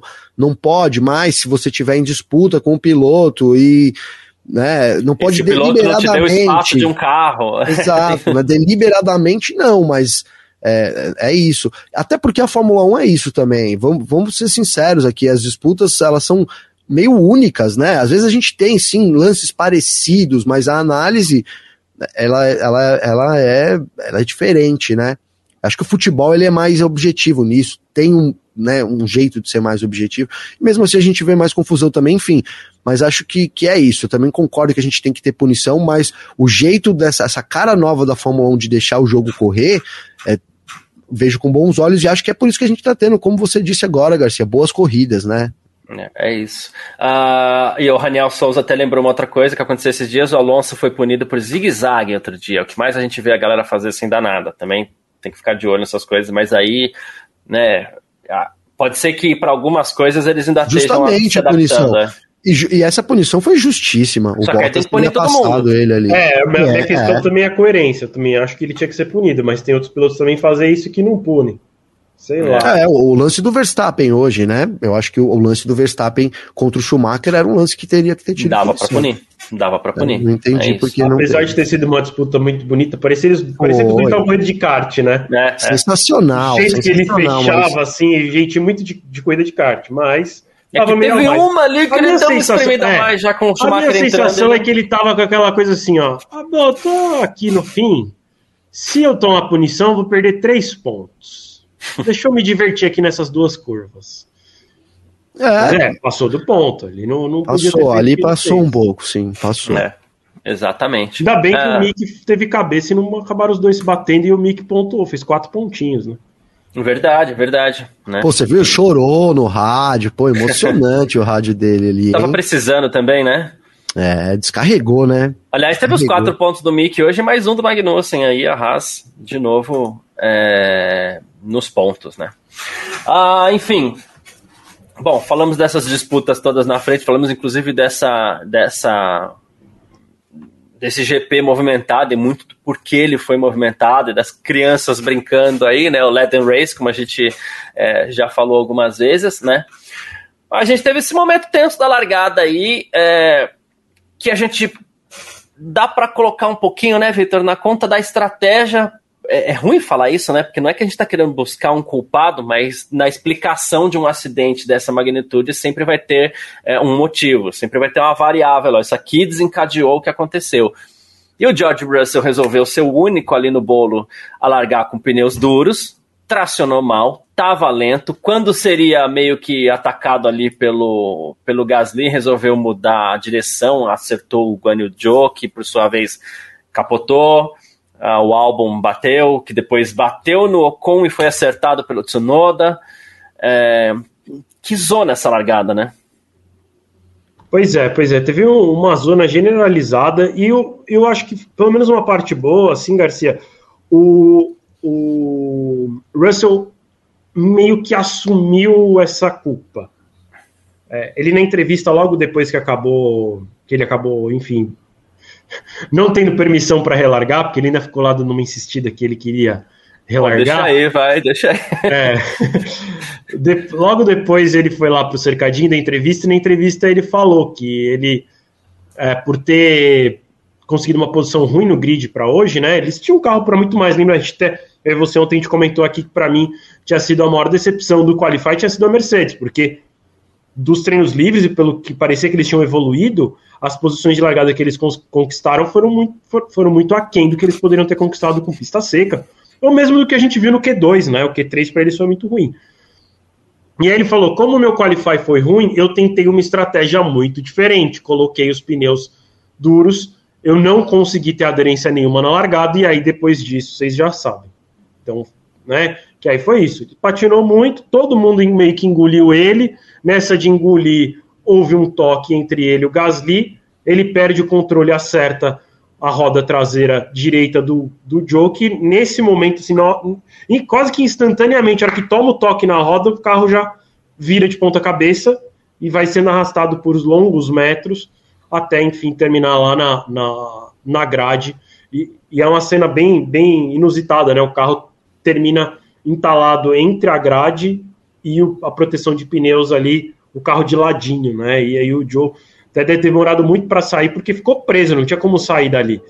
É, mas, enfim, como a gente já falou no começo da live, tá tudo bem com ele, ele já foi liberado, ele nem mais no centro médico tá. Então. Mas sim, é, foi, foi o que desencadeou. E aí, depois disso, todo mundo foi tomando meio que um susto, não sabia o que fazer, foi metendo o pé no freio, aí um bateu no outro, que aí rodou, depois ia se a rodar e, e acertava outro. Então, foi uma largada bem conturbada que eu acho que não teria acontecido nada disso se o, o, o Russell tivesse largado de médios ou macios, mas também é difícil falar assim, né? Também não é que o Russell cometeu um grande erro na pista e acertou o Joe, né? Foi um erro de foi a variável de pneu, do... né? Foi uma variável, é. E, e, sabe, Vitor? Não é um erro que é passível de punição, né? Tipo assim, já que temos que achar o que desencadeou isso, foi para mim foi o, o Russell ter largado de pneu duro. Então, mas sabe o que eu acho, cara? Que é um direito dele, mano. Claro, sem dúvida. Eu sem achei que o Gasly. Se ele quisesse largar de pneu de chuva, ele poderia velho. também. Eu, eu, dividiria a culpa entre o Russell e o Gasly, cara, porque o Gasly foi muito otimista ali em querer enfiar é, no meio passar no carros, meio cara. do Joe e do, do Russell. É igual uns, uns, moto, uns motoqueiros que eu vejo, desculpe se tiver algum aí, os caras se enfiam nos lugares que eu falo, meu amigo, espera cinco segundos, cara, né? Tem um, dois caminhões, os caras falam, mano, não vai dar certo. Enfim, cara, é sempre, quando você vai no meio, assim, é sempre tenso. Eu acho que o Gasly também assumiu uma responsabilidade ali quando ele resolveu ir pelo meio, né? Porque, apesar de Silverstone ser largo e a gente falar aqui de um four wide que teve. O próprio Eric Ravan, né? ele tá falando E aí talvez ah, esteja na conta do Russell. Mas não foi o Gasly que bateu na roda traseira direita do Russell? São duas coisas diferentes quando a gente fala. O Gasly ele foi otimista ao achar que cabia o carro, mas quem muda a direção, quem muda a linha de direção é o, É, o Russell ele vem vindo, né, pra, pra cá, ali, né? né? É. É, O Russell Ele fecha vem o sanduíche. vindo, né? porque o Gasly tinha mais ação. E aí a gente lembra aqui, até o Adriano de Oliveira ele tá falando, tem outro problema. A Mercedes tem um problema gigante para aquecer pneu, ainda mais pneu duro. A gente já viu muitas vezes aí os pilotos da Mercedes nessa temporada saindo muito lento dos boxes, porque eles têm problemas com isso. Então, tava muito na cara. Claro que o Russell tem direito, porque se der certo, ele ia fazer um stint longo e lá na frente a gente não É. sabe o que ia acontecer. Mas aí a gente do lado de cá, a gente também tem que fazer uma análise a ponto de criticar. Na- olhando aqui, o Vitor cantou a bola bem antes da largada, que ele jogou lá no nosso chat da redação, né? Que ele falou assim: ah, só ele tá querendo fazer isso, né? Você tá falando, não tinha como Vai dar certo. merda. Era é. muito difícil dar certo. E se ninguém tivesse batido, ele ia ter completado a primeira curva em 18º, sei lá. É, é, é, né?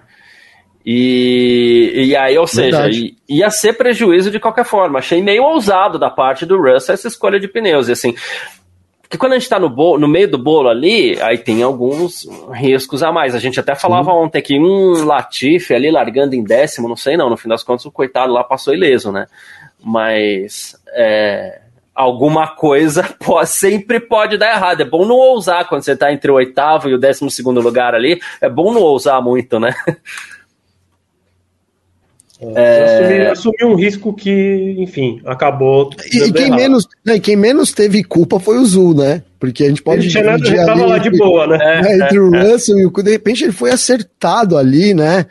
É, enfim, foi catapultado. Essa foi a verdade, né? Porque ele foi catapultado, né? Que, que acidente impressionante, cara. Foi ali, né? Tem, tem quem não viu, deve- o pessoal deve ter visto aí, mas tá rolando a imagem da, da arquibancada, né? E aí o pessoal sentado ali, o carro vindo bem na frente, impressionante.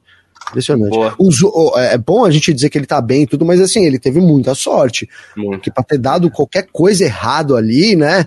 A, a forma como o carro encaixou, dá para ver que ele teve muita sorte também, porque esse, enfim, cabia certinho ali. Não sei se é pensado nisso, sei lá. Né, se olha, vamos fazer aqui de um Acho tempo. que não, mas. Acho que não. Vai- que vai na hora saber, que é? ele bateu na grade, abriu um espaço que foi esse espaço que ele Aí que caiu. cabe. É, pode ser. Porque É. foi impressionante, né? E, E ainda realmente, bem que não tinha nenhuma tirar. estrutura, não tinha nada mais rígido ali, que poderia ter acertado o piloto e tal. Deu sorte, sim. Sim, sim, E a própria enfiado a ferro na também, né? cabeça É. do cara. cara. Não quero ser sensacionalista aqui, mas não, mas é. poxa, né? Poderia ter acontecido muito. Ele teve. A, a Fórmula 1 é segura, é, apesar de a gente ter visto hoje o Santo Antônio ali sem Santo Antônio, o carro raspou completamente. Tragou bem. Eu cheguei a falar: olha, o Santo Antônio não fosse o ralo, mas sim o, o ralo, cara, foi fundamental. Hoje foi o dia do ralo, né? Na O Fórmula acidente 2 na Fórmula também, 2 mais ali. ainda, né? mais ainda ali, era para ter esmagado a cabeça do piloto, o cara salta de novo. Então, pra você ver, cara, foi uma corrida, entrar em 2022, a segurança evolui muito, mas uma corrida para Fórmula 1 e, né, Fórmula 2 aí, pra pessoal, do- levar muitas lições, cara. Essas salsichas, a gente sempre fala aqui do perigo que é aí hoje, a gente viu que é. Cara, ele poderia, ele voou e foi direto e poderia ter esmagado a cabeça do cara, não Ele fosse o ralo aterrissa ali, né? né? É. A verdade é essa, né? Então, pra que essas salsichas? Então é isso. Para outra coisa, a gente fala da zona de brita. Zona de brita é um assunto que sempre é recorrente, né? Poxa, por que, que manter a zona é legal que pune o piloto? Hoje, esse último capotamento do, do, né, do, do que ele foi parar na. só foi por causa da brita, né? Se fosse asfalto ali, ele teria confortavelmente batido nas proteções ali. Muita Então- caixa de brita, ela tem uma, uma camada de asfalto depois da caixa de brita. Ali não tem, É a brita isso. até o fim, né? Ali não tem, ali a brita vai até. Então, quando ele chegou perto, ali o efeito, né, ali catapultou ele mais uma vez. Se fosse asfalto, não teria. Então, a Fórmula 1 precisa tirar algumas lições, sim, né? Não, não quero ser aqui um moralista, mas é a verdade é essa. A gente teve uma corrida onde né, o, que, o que a gente aprendeu ao longo desses anos salvou, já, sim, as pessoas, mas com alguns problemas que a Fórmula 1 ainda tem que precisam ser corrigidos nesses próximos anos aí.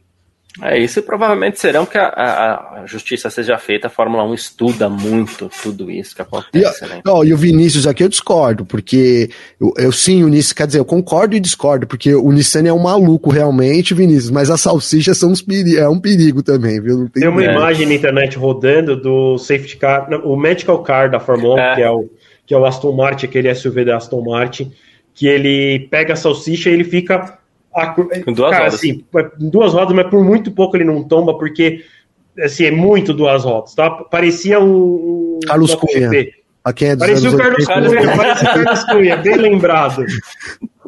Teria sido uma das imagens fortes do final de semana, inclusive. Pessoa, beleza, o, o Medical Car capotou, beleza. Ontem o Hamilton deu uma rampada nessa zebra também ali, que, que ela catapulta ah, o carro do né? É, no Qualify, é. Arrebentou então... a coluna dele, que já não anda lá essas coisas, né, cara? Ali, aquela é. catapultada doeu em mim ali. Mas é isso, as salsichas, cara, ela, né, a chance de dar alguma coisa errada é muito grande. E aí a gente pensa em dar coisa errada, é, prejudicar o em carro. Monza, ano passado, as salsichas, Monza inclusive, também. nossa. E, e hoje foi assim, aquele negócio que, ah, mas isso não vai acontecer de um carro sair, catapultar e parar bem em cima. É, qual a probabilidade disso acontecer? É pequeno, muito pequena, mas aconteceu. É. Então é isso, tra trabalhe com, né, com as pequenas probabilidades. Fórmula 1 já está nesse ponto, né, dos, dos detalhes ali que precisa corrigir. É isso. Vou fazer um parênteses rapidinho aqui também. Te mandar um abraço pro Matheus Souza, que ele falou assim: Ah, eu quero saber qual rede social que eu mando o vídeo do Enzo, meu filho. A primeira coisa que o Lazarento, ele brincou aqui, aprendeu a falar foi Garcia. Ah, ele falou aqui, ó. Aí ele até falou assim: ó, manda um abraço pro meu filho Enzo pra eu fazer um recorte, mostrar pra minha mulher, pra ela ver quem é o Garcia que ele aprendeu a falar. Ô Enzo, pô, abraço, tá vendo? Pequenininho, já gosta de Fórmula 1, já tá com a gente aqui também. Pô, obrigado, Enzo. Obrigado, Matheus, aí também. Pra, um abraço pra mamãe aí, valeu. Obrigado. Pô, feliz aí. Muito bom. Isso daí vai acompanhar a gente por bastante tempo. Continua assistindo junto aí. Né? É, o, o, Eric Ravani tá falando aqui também, nenhuma salsicha presta, não coma embutidos. É, aí ah, eu já não. É, eu sei que não eu presta. Como, eu comi ontem, eu comi ontem. eu também, eu também. Né? É, eu gosto muito. Outra coisa, outro assunto aqui que eu separei pra gente falar. E esse eu sei que o Gavi quer falar bastante. Ai, chegou Deus. a Mercedes, né? Não chegou na ponta, não, não, não tá batendo ainda, mas chegou na Ferrari pelo menos, hein? Não sei não. Cara, Silverstone, ela é, não é uma pista, digamos que recorrente, né, do calendário. A maior parte das pistas, elas têm características mais, é, né, uma ou é mais rápida ou é mais lenta, enfim. Mas a, se, eu, se fossem pistas iguais Silverstone, a Mercedes está no jogo. Né? Vamos ver como é que vai ser essas. A, a próxima corrida já vai ser um grande teste para isso. Final de semana que vem tem Áustria, que é uma pista totalmente diferente das características de Silverstone, e a gente vai conseguir ter esse balanço aí, né? Mas ao que parece, cara, a, tal da hastezinha lá, milagrosa hastezinha que a Mercedes sacou da manga de 10 minutos botando no carro, parece que né, era o que faltava aí para a Mercedes voltar nessa disputa. Parece que ainda atrás de Red Bull e Ferrari, mas com condições de brigar, né? Talvez a gente tenha saído do, do momento onde não tinha condições nenhuma né, para agora ter chances ali de poder se impor. Né? Em, em, um determinado momento da corrida, a gente até criticou essa estratégia da, da Mercedes, mas é, acho que o Hamilton pensou: ó, eu tô aqui, eu sou o primeiro e vou tentar ganhar, vamos tentar, vamos tentar ganhar. E, e isso era inimaginável algumas corridas atrás, você pensar que a Mercedes poderia ter isso na mão, né? Vamos, vamos ganhar a corrida, com, enquanto duas Ferraris ainda estavam na disputa, né? Então, acho que esse, esse, esse, esse salto da Mercedes é muito importante para a gente ter o campeonato, né? De volta, a gente está só, foi só a décima etapa. E ter né? três então, equipes, né, Gavi? Que é Sim, maravilhoso. Que seria cara. um sonho, né, cara? Faz quanto tempo que a gente não vê três equipes brigando? Muito tempo, né? Não me lembro. Aliás, não me lembro de quando, né? Vi três equipes com chance. Então precisa de um pouco ainda, mas é um bom indicativo. E é a Mercedes, né? né desde o ano passado, lá, para quem acompanha a gente lá no podcast também, a gente fala aqui se tem uma equipe que pode e tem condições total de, de se recuperar, é a Mercedes. Provou isso ao longo dos anos. Aliás, era o grande trunfo deles, né? Em vários momentos dessa, dessa geração da, de vitórias na Mercedes, eles estiveram atrás, mas conseguiram dar um salto, né? Impressionante. Então, é isso, que bom, que bom pro campeonato aí também. E para os fãs do Hamilton, tá, os fãs do Hamilton estavam felizes. Hoje eu vi muita gente comemorando aí esse baita desempenho do Hamilton, né? Baita desempenho do Hamilton. Porque eu acho que esse pódio foi o pódio que realmente ele conseguiu o terceiro lugar. Né? Foi, Sim. foi assim, sem depender de tantos fatores externos, né? E até o próprio Toto Wolff deu uma declaração agora há pouco. Se ainda não está, daqui a pouquinho vai estar tá lá no F-Mania.net, que eu vi que o pessoal já estava escrevendo, que era sobre. Uh, o Toto Wolff disse que se não tivesse tido o safety car, o Hamilton teria vencido a corrida. Eles estavam com a confiança nesse nível.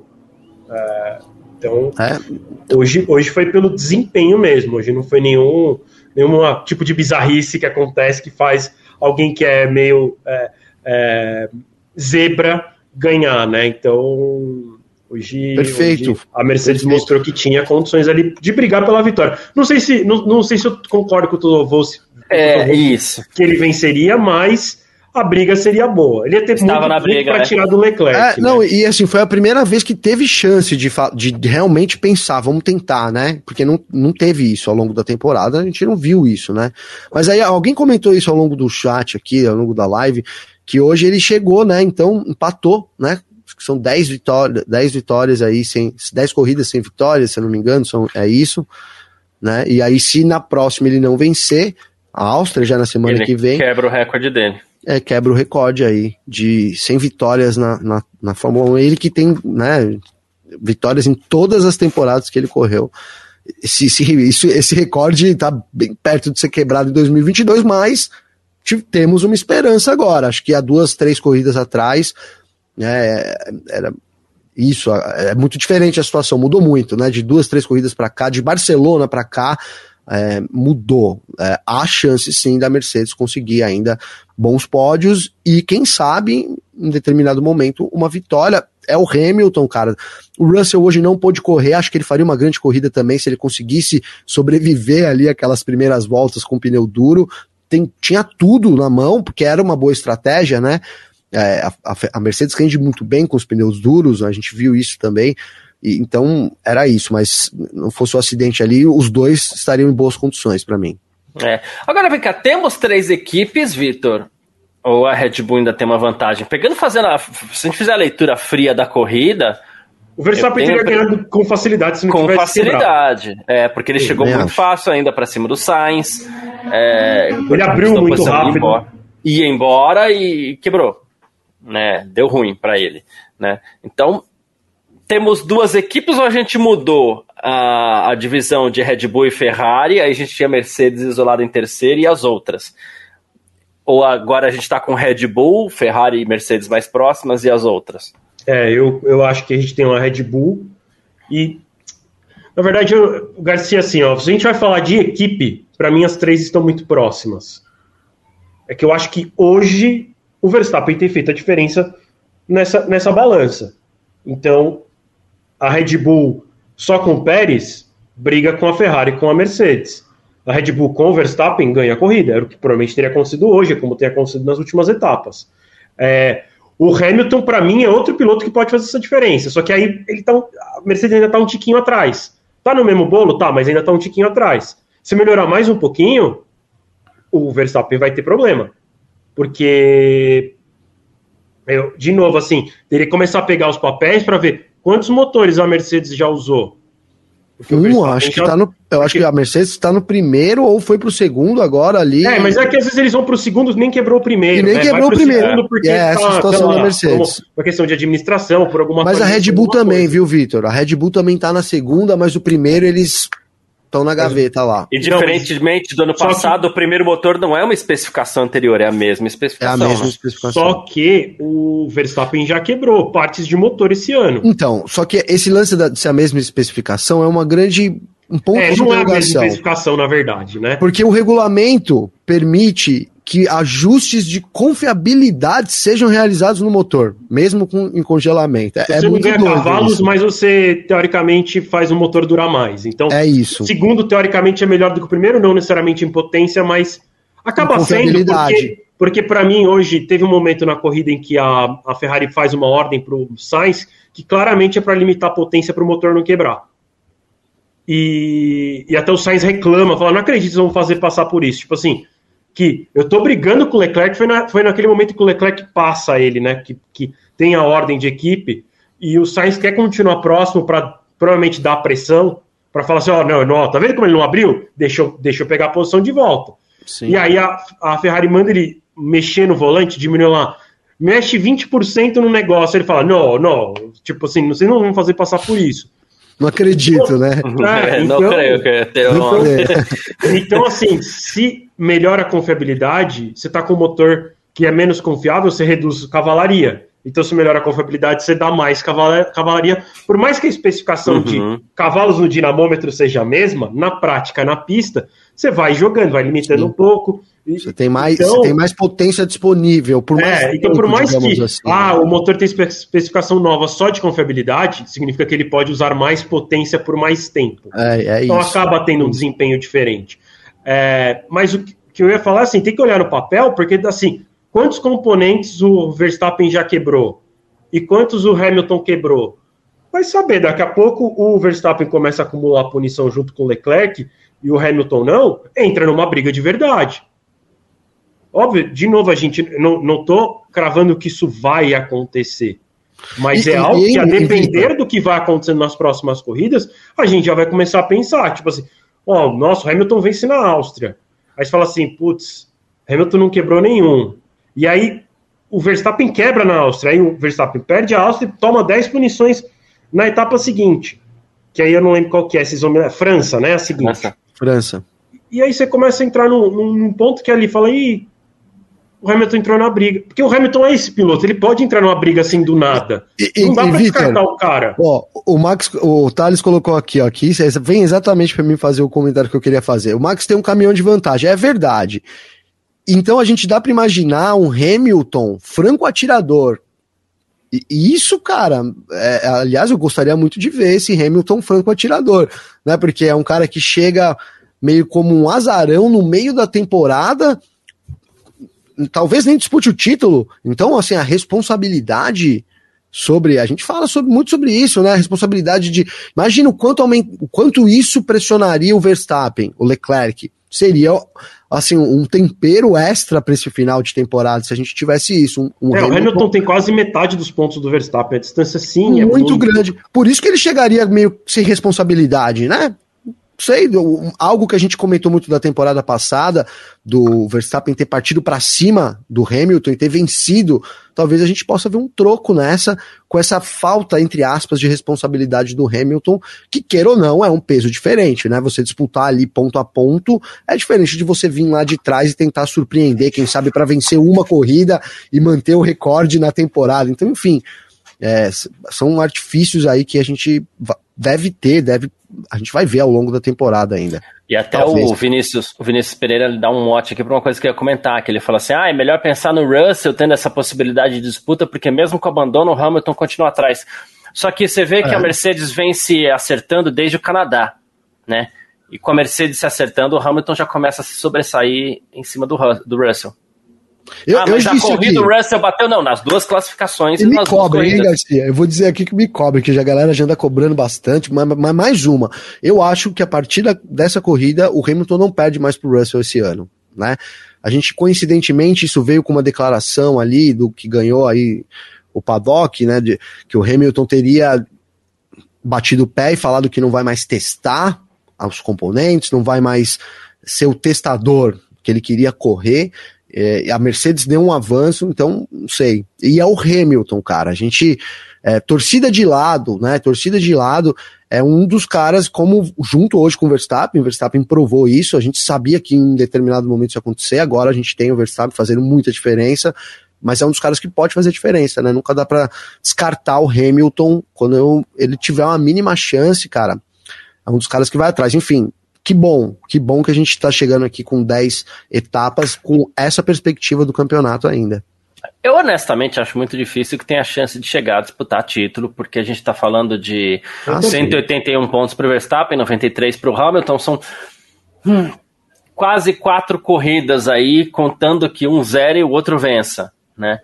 É, é, parece aí, totalmente improvável, mas não é impossível. falta, é, falta ó, E ó, Garcia, você tem que levar isso aqui em conta. Não, quer ver? Não foi esse, errei. Depois eu ponho, Rodrigo. Ó, o Gabi falou, ou seja, vai acontecer justamente o contrário. É. Ainda tem mais essa pro Hamilton lutar aí. É, o Gabi tá falando isso, o Verstappen vai ser campeão na, na Áustria já. Tem nem como, mas já vai. ai, ai, e é isso, a gente tá falando de um terço das corridas que tem pela frente, que são 12 corridas, né? Pra, pra uma reação como essa, acho difícil. O que a gente pode pegar para lembrar, por exemplo, a temporada de 2009, todo mundo sabia que a Brown ia ser campeã. Lá no final a Red Bull estava incomodando, estava vencendo, estava ali, né? Se eles é... não tivessem construído aquela vantagem no começo do ano, teriam perdido o campeonato, inclusive. Exatamente. Então, o que a gente tem que analisar é, até lá a Mercedes chega e começa a incomodar, começa a vencer, o que inclusive para mim seria pior para a Ferrari do não. que para Red Bull, né? Mas a Mercedes. Se o Hamilton ser campeão, igual o pessoal tá falando aqui, eu acho que não tem a a mínima chance, tá? Desculpa falar. Então vai mas ser. Se ele, mas, se ele, vai, então vai ser. mas se ele for campeão, caramba, vai ser uma virada, pelo amor de Deus, é. né? É. Aí, aí ele tem que se aposentar, vir... tá ligado? É, Porque o cara fez o maior milagre que é possível. O maior milagre, tá não poderia é. acontecer de forma melhor, né? Imagina ele começa a ganhar e é campeão. Acho que o fato dele incomodar, como o Garcia colocou agora, lembrou muito bem da Brau, já seria um grande trunfo aí. Dele manter esse recorde de uma vitória por temporada, né? Já isso seria, já seria legal demais. É. é. Torço para que isso aconteça, inclusive. Torço para que ele consiga espetar uma vitória daqui até o fim também, do ano, porque também. seria realmente muito legal, assim. É... Não só para Mercedes. Aliás, ainda bem que o Hamilton não ganhou hoje, hein, Garcia? Porque a gente tinha falado aqui, não vou dizer o quê, deixar no. Quem sabe? É que a gente entraria aqui no ar de forma diferente, hein, se o Hamilton. é verdade. Ainda bem que ele não ganhou também. Bom, bom pro nosso público. Bom pro nosso público, é isso mesmo. É, e, e, e a Mercedes chegando, é, de novo, por isso que eu falo ruim para a Ferrari, porque a Mercedes chegando deixa a gente otimista de novo para o campeonato do ano que vem, inclusive. Que a Red Bull vai continuar forte, né? Se a Mercedes chegar, tem alguém para bater de frente lá na frente, a gente não sabe como é que a Ferrari vai se comportar com isso, então a gente tem que pensar nos próximos também, né? É, não, se esse parece cara. um pouco encaminhado, não vou falar decidido porque não tá, mas se esse parece um pouco encaminhado nesse exato momento, ah, pô, o próximo campeonato para mim promete bastante, porque eu duvido que a Mercedes não vai se recuperar daqui até o fim da temporada. Não, duvido. vai. E, e, meu, a gente, o que a gente menos quer é, uma equipe se sobressaindo igual a gente viu aí a Mercedes, né? Então esse é o maior medo. Né, ter duas, três, quanto mais melhor. Mas assim, o que não pode de jeito nenhum é uma equipe botar aí um é. segundo, né? Que a gente, Mercedes chegou a ser isso, né? É, então isso a gente não quer. Mas ao que parece, a gente tem ainda uma disputa assim, né? Acho, acho nessa. nessa é, né, o Vitor falou da dele, mas eu, eu, concordo com a dele, essa hierarquia. A gente tem a Red Bull na frente ainda. O Verstappen faz diferença, mas a Red Bull tá na frente, sim. É por isso que às vezes ele bota lá 0507, né? É muita diferença, realmente.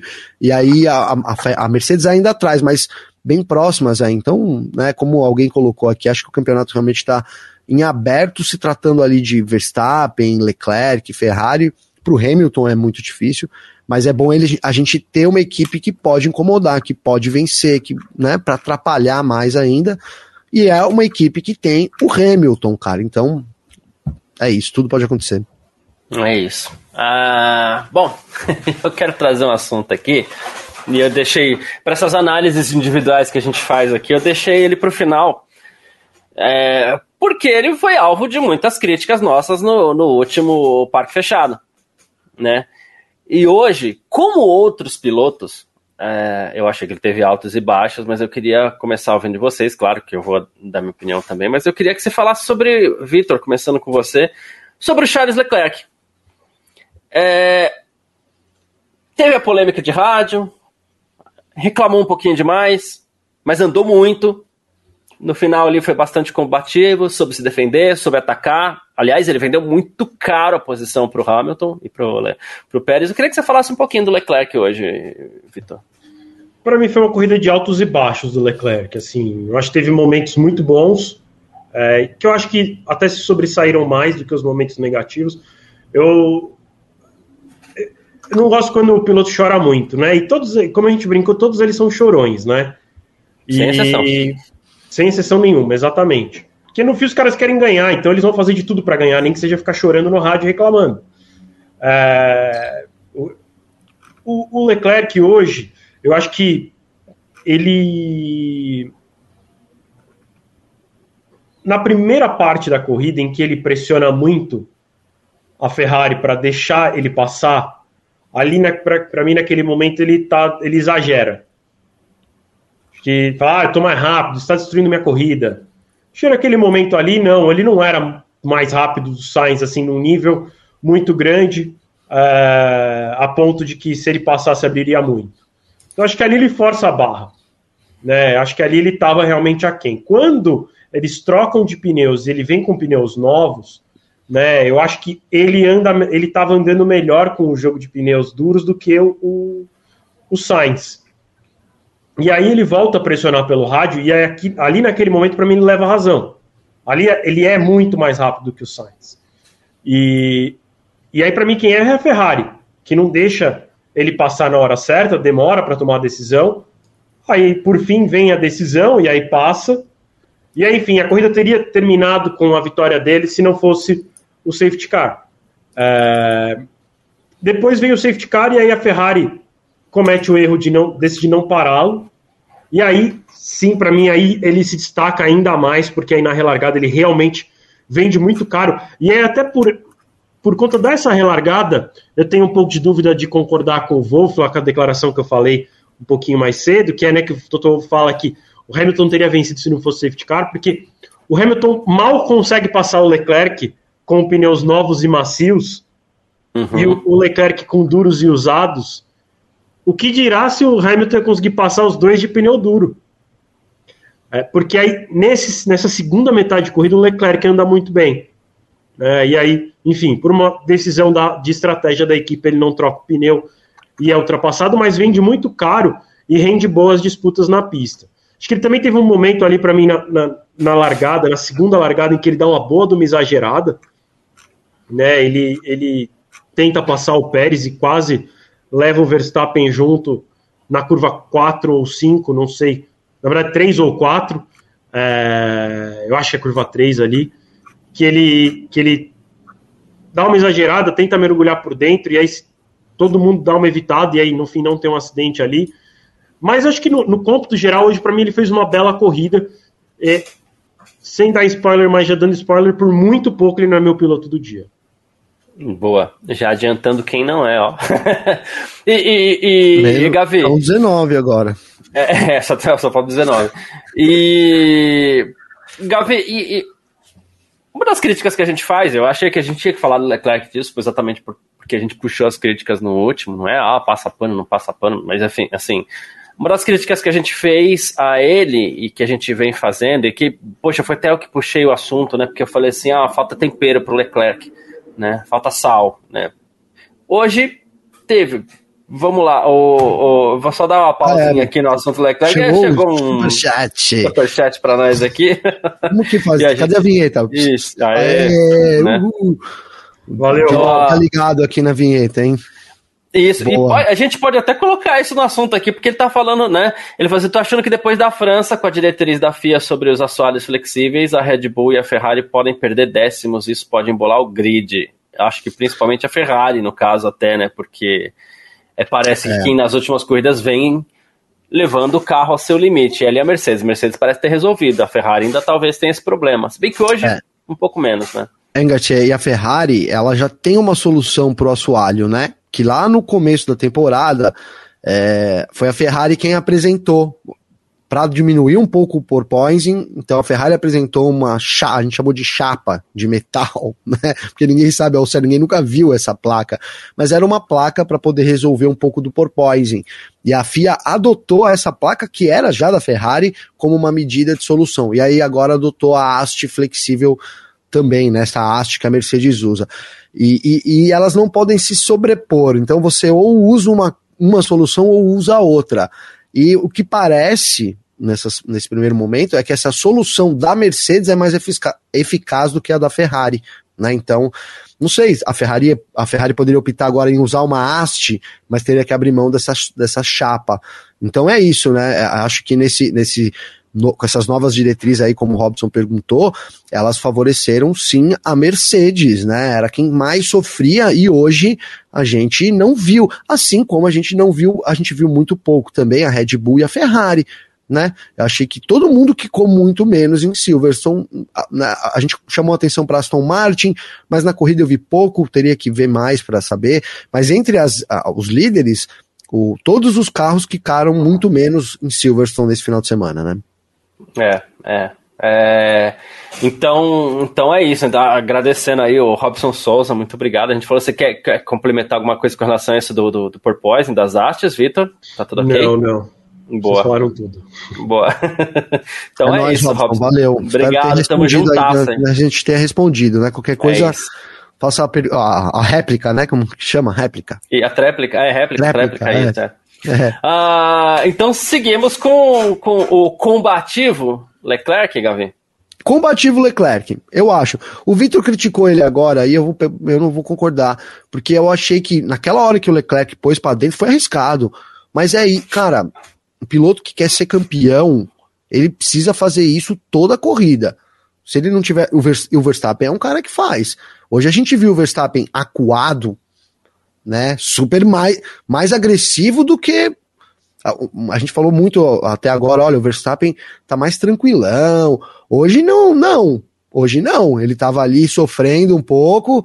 Então a gente, ele já vestiu a carapuça da agressividade ali para poder ganhar. Então a gente cobrou o que eu cobrava e cobro ainda. Acho que hoje foi uma demonstração boa do Leclerc.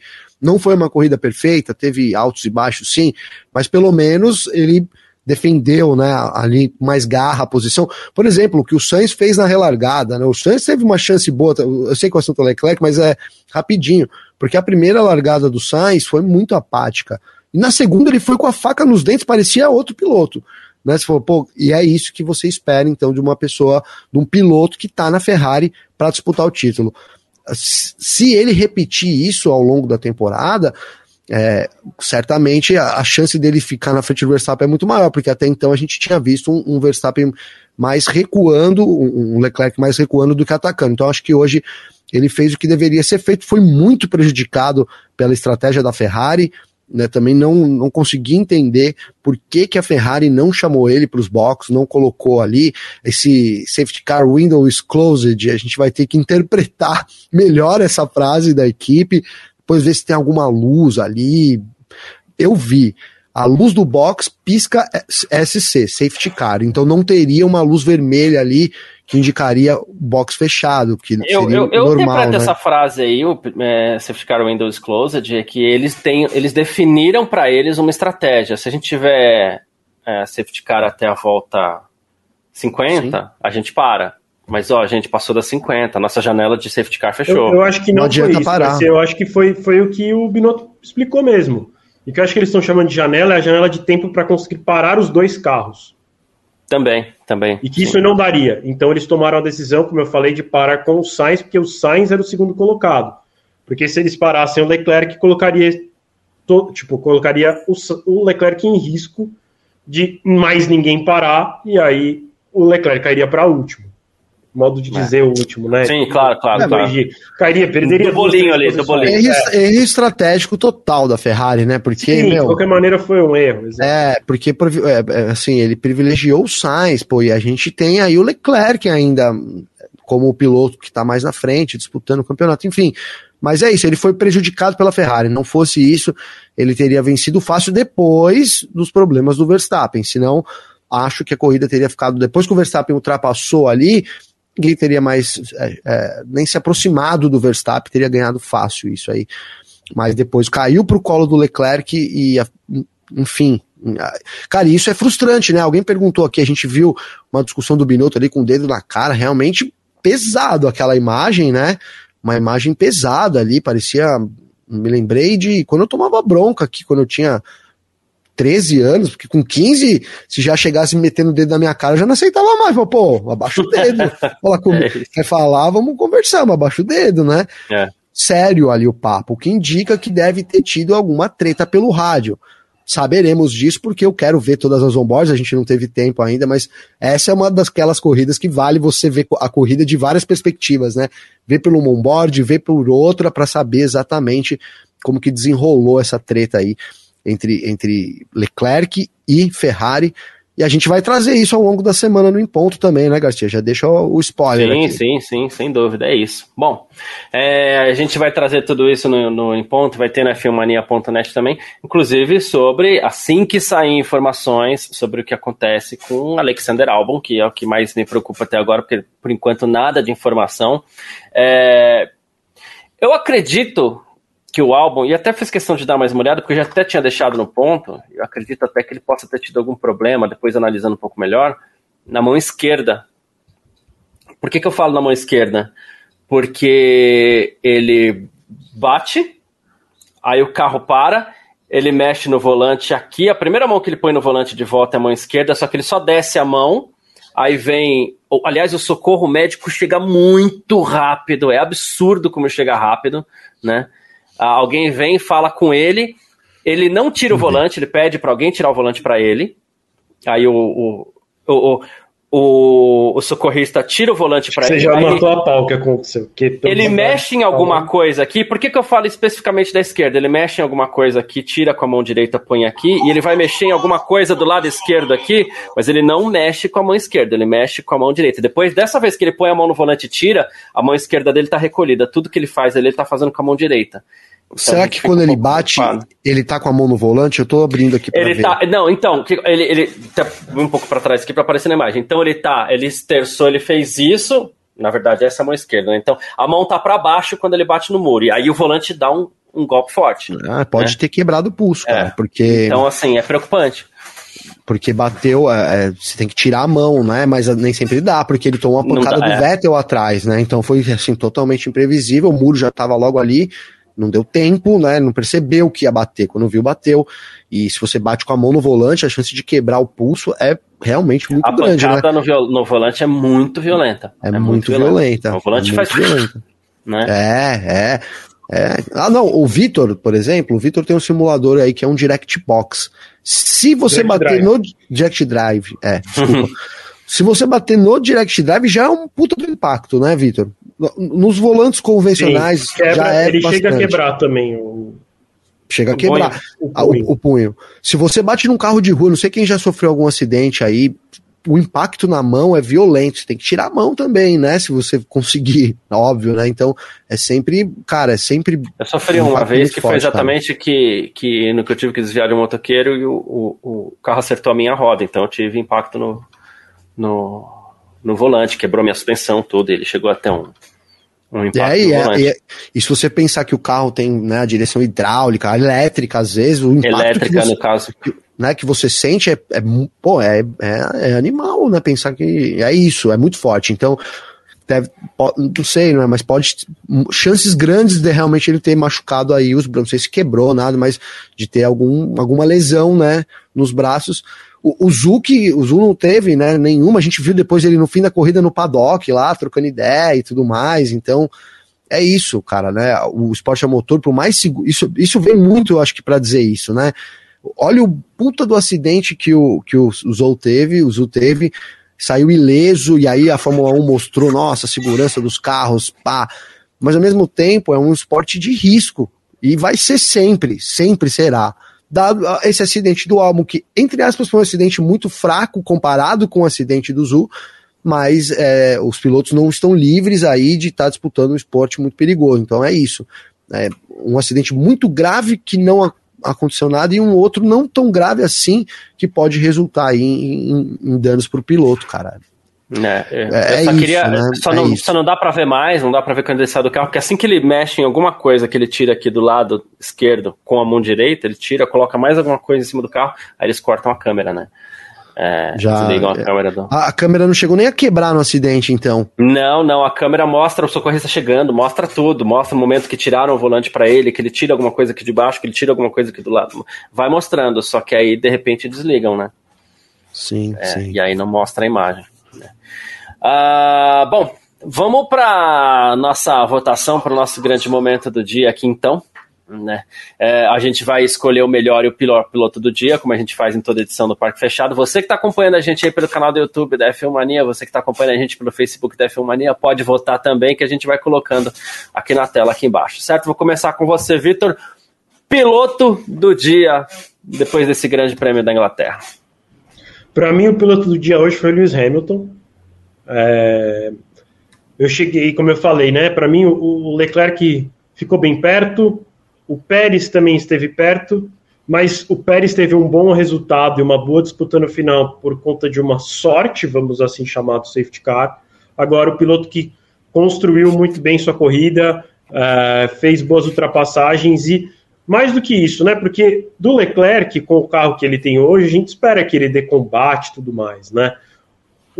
Para mim, quem demonstrou evolução e fez uma belíssima corrida hoje foi, foi o Hamilton. Acho que é, a gente, assim, até torci pela vitória dele, porque eu acho que coroaria muito bem um final de semana que ele andou muito bem, é, uma estratégia acertada, é, talvez por uma volta. Se tivesse parado, acho que uma volta antes poderia ter sido um pouquinho melhor, apesar de, né, enfim, o safety car já mudaria. de qualquer forma. Daria, daria no, no mesmo resultado final, mas tivesse bandeira verde, talvez se ele tivesse parado uma volta antes, teria sido um pouquinho melhor.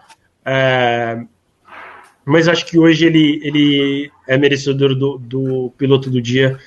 E a, fico, fico, fico, assim com um sentimento até de, de tristeza por ele não ter vencido. Por um lado, óbvio, fiquei super feliz com a vitória do Sainz, porque acho que é, que é um piloto que merece. Tem pilotos, acho que muito abaixo dele na história, que venceram corridas, então uh, ele pelo menos uma já marcou na carreira. É, é bem legal e é bem legal ver pilotos diferentes vencendo. Mas eu, eu gostaria muito que o Hamilton tivesse vencido para coro, coroar esse final de semana dele, essa evolução da Mercedes, a boa corrida, a estratégia que foi acertada, assim, de novo, por mais que tenha sido só, né, teria, teria sido melhor uma volta antes, no final não ia ter muita diferença por causa do safety car, mas eu acho que teve uma coisa importante na estratégia deles, que foi ele permanecer na pista. Porque ele realmente falou assim: ó, pneu tá bom, pode deixar. Ele não copiou a estratégia de ninguém e mesmo assim o bom resultado estava vindo. Né? Porque ele, mesmo com os pneus bem gastos, estava bem rápido. Então acho que hoje, é. hoje o Hamilton foi Hamilton, fez a diferença e, e por pouco não conseguiu um resultado muito melhor. Foi legal ver esse momento, né? Que ele pensou assim: ó, oh, eu, vou, eu acho que eu tenho chance de vencer, vamos seguir nossa estratégia. Porque foi isso, né, cara? Né? Porque o lógico Vamos era ele ter parado na mesma volta que todo mundo, né? Copiar. Seguinte no o Garcia falou isso na hora, né? Pô, eu fiquei, eu fiquei assim, eu falei, caramba, como assim ele não foi atrás? é, e eu pensei a mesma coisa, falei, pô, vai arriscar, mas, cara, é isso. É o Hamilton, é a Mercedes. Se tiver a chance, tem que vestir a carapuça, né? Tem que vestir a camisa da vitória, tem que tentar buscar a vitória. Foi, foi muito legal a gente ver isso do Hamilton hoje, cara. Da é Mercedes isso. também, né? Exatamente. Gabriel Gavinelli, para você, quem foi o piloto do dia? Cara, eu sempre, né, eu sempre dou destaque, eu, assim, eu gosto muito da pilotagem do Hamilton, eu acho que o Vitor tem, pô, assina embaixo do que ele falou aí com relação ao piloto do dia é, ter sido o Hamilton, mas eu, eu vou dar hoje, cara, eu aqui peço licença para fazer isso, pelo final de semana todo, tá?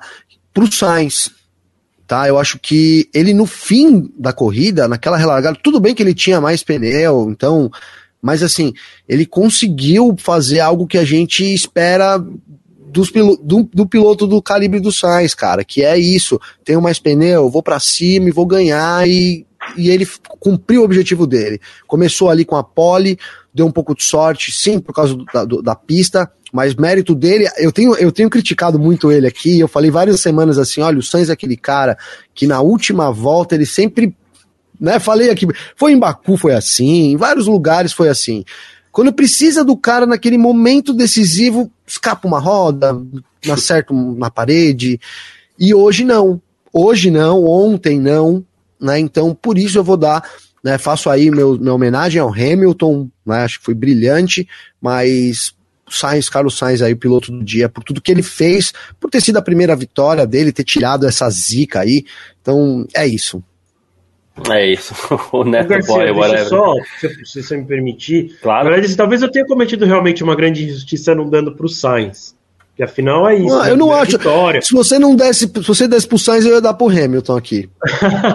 Mas, Juro por Deus. que- Gabriel Justiceiro. Ah! É, que eu acho que pra mim, assim, é que, é que pra mim hoje a corrida do Hamilton me brilhou tantos olhos e a gente tinha uma expectativa tão baixa em cima dele e, e, assim, não em cima dele, né, mas em cima da Mercedes em si, ninguém, assim, pelo que a gente viu no começo do, do campeonato, sei lá, a gente tava chegando a cogitar que a Alpine ia terminar na frente da Mercedes, né, é, porque o carro parecia realmente muito, muito, muito ruim, eles evoluíram muito. E, e acho que a corrida dele me chamou mais atenção do que a do Sainz, acho que por conta disso, assim, porque querendo ou não, para mim, na minha cabeça, o Sainz está correndo numa Ferrari que começou o campeonato como o melhor carro e hoje tem talvez o segundo melhor carro, se não for quase empatado com a Red Bull, mas acho, que- acho que foi isso, assim, no fim foi o sentimento que eu terminei a corrida, que, que cara, putz, que pena que não foi do Hamilton, porque eu, eu come- comecei o campeonato esperando tão pouco, né, ao fim da primeira corrida,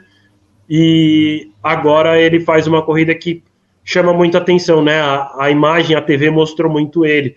E ele chegou a ficar apagado em muitas dessas etapas do ano sem nem mostrar o cara que é heptacampeão mundial, né? No mínimo ele é empatado com o melhor número do mundo, né? É, é, é isso. Com, com um baita critério de desempate aí, que é o número de vitórias que ele tem, né?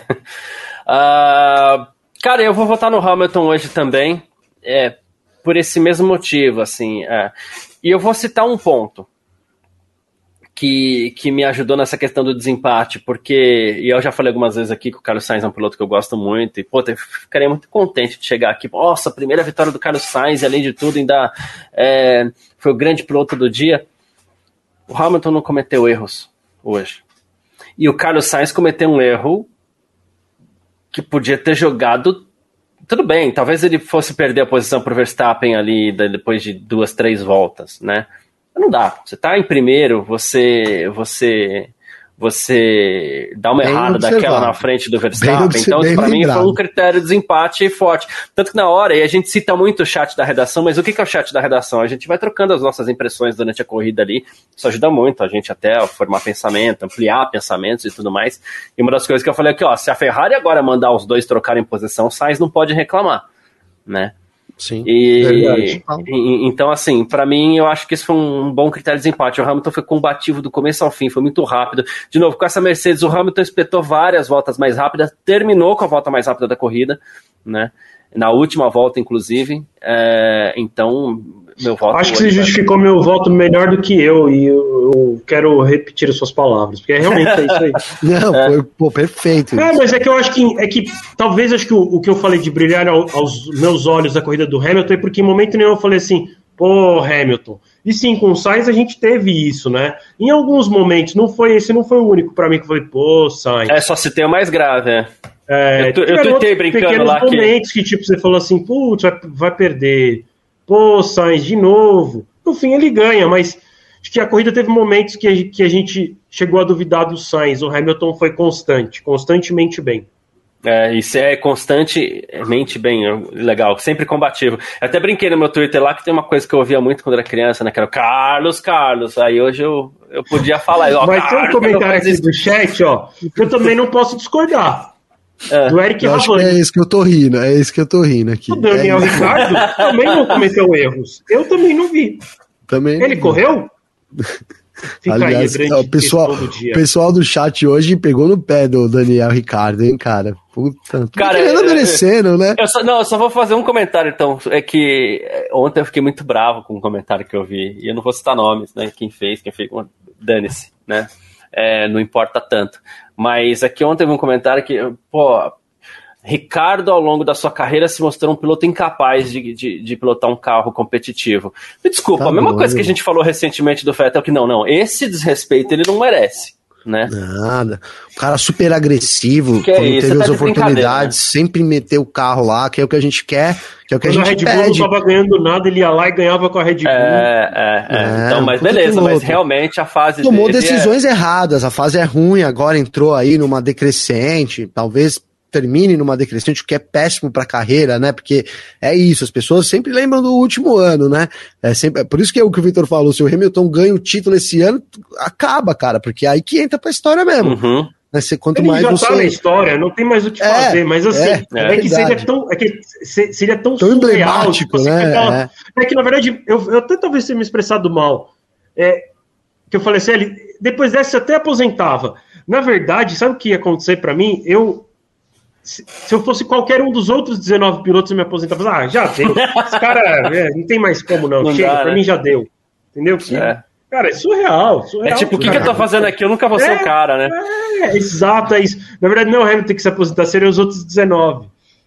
É, mas agora o Ricardo, só completando, o Ricardo tá no momento que realmente parece que é mais para encerrar a carreira nessa baixa mesmo do que ter alguma chance de, né, enfim, enfim, tem a McLaren aí, quem sabe, cara, a McLaren também é um bom carro, então ele ainda tem uma chance, mas vamos ver quanto tempo a McLaren vai aguentar ele também nessa situação aí, né? É isso. Bom, ah, e vamos lá também para o nosso troféu Bananinha, a bananinha do dia. Né? Aí ué, tá de volta, o Garcia achou a Tá de volta. Achei, tinha- no, no último parque Pô. fechado aqui, não sabia onde tava, achei agora, né? É, pra você, Victor, quem foi o bananinha do dia aí, pior piloto do GP da Inglaterra? Ah, cara, eu não, não vou te dizer que pra mim é uma votação fácil, tá? Não. Porque eu realmente tenho bastante dúvida de quem para quem eu vou dar. Eu acho que talvez hoje, por falta de uma opção melhor de bananinha, eu vou dar pro Tsunoda.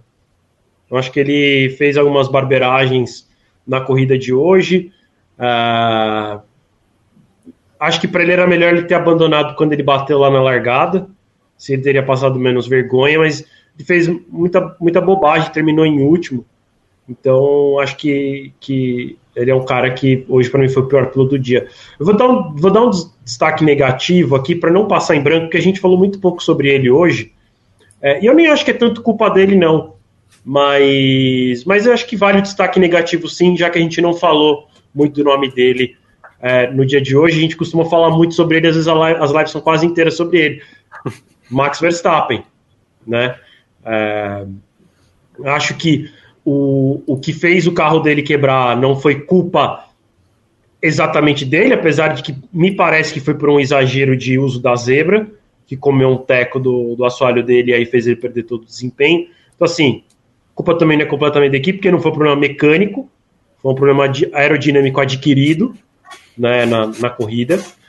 É, e teve muitas reclamações. Aí, de novo, a gente sabe que todo piloto chora tal, mas acho que hoje ele, ele foi um pouco além no sentido de, tipo, cara, tudo que a equipe fazia ele reclamava, e a equipe foi insistente com ele no rádio, do tipo, é, a equipe falava para ele assim, então, é, é um problema aerodinâmico, não tem nada que a gente possa fazer, mas não é um problema crítico, dá para terminar a corrida.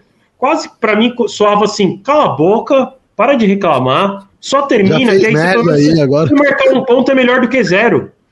E ele continuava É insistindo, ele não entendeu o recado. Então, acho que para mim, é, hoje ele também teve um. um- um- merece aí um- uma citação negativa, que é. Cara, acho que em partes. Né, deu uma exageradinha e quebrou o teco do carro. Mas óbvio que isso também não dá. Não dá para colocar 100% na conta dele, porque não foi por conta de um erro, né? Uhum. Também não dá para esperar que o carro. Ele passou 100 vezes na zebra, nunca deu nada. Também o cara não é obrigado a imaginar que na centésima primeira vai acontecer. É meio que do traçado os caras comerem a zebra. Então, é que- pra mim é meio fatalidade. Apesar de, como eu falei, não dá para descontar também totalmente a culpa dele, porque foi ele que passou em cima da zebra. Não foi a equipe. Mas acho que é mais por conta do. Cara, para de reclamar no rádio, só termina a corrida. Ou, você não quer terminar a corrida também? Recolhe Só logo entrar nos boxes para, e para. quieto, é. banca essa. Não fica só reclamando. Então, pra mim é isso. O, É E o isso. povo tá falando muito do Ricardo, mas o Ricardo pra mim já é cachorro morto, eu não chuto cachorro morto, não. É Gavi. difícil hoje mesmo, né, cara? do Tô tentando pensar realmente quem.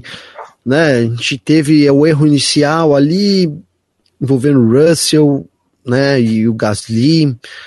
A estratégia do Russell foi uma estratégia que provou ser errada, mas poderia ter dado certo. Ele tem o direito de se, de- né, de se defender também disso.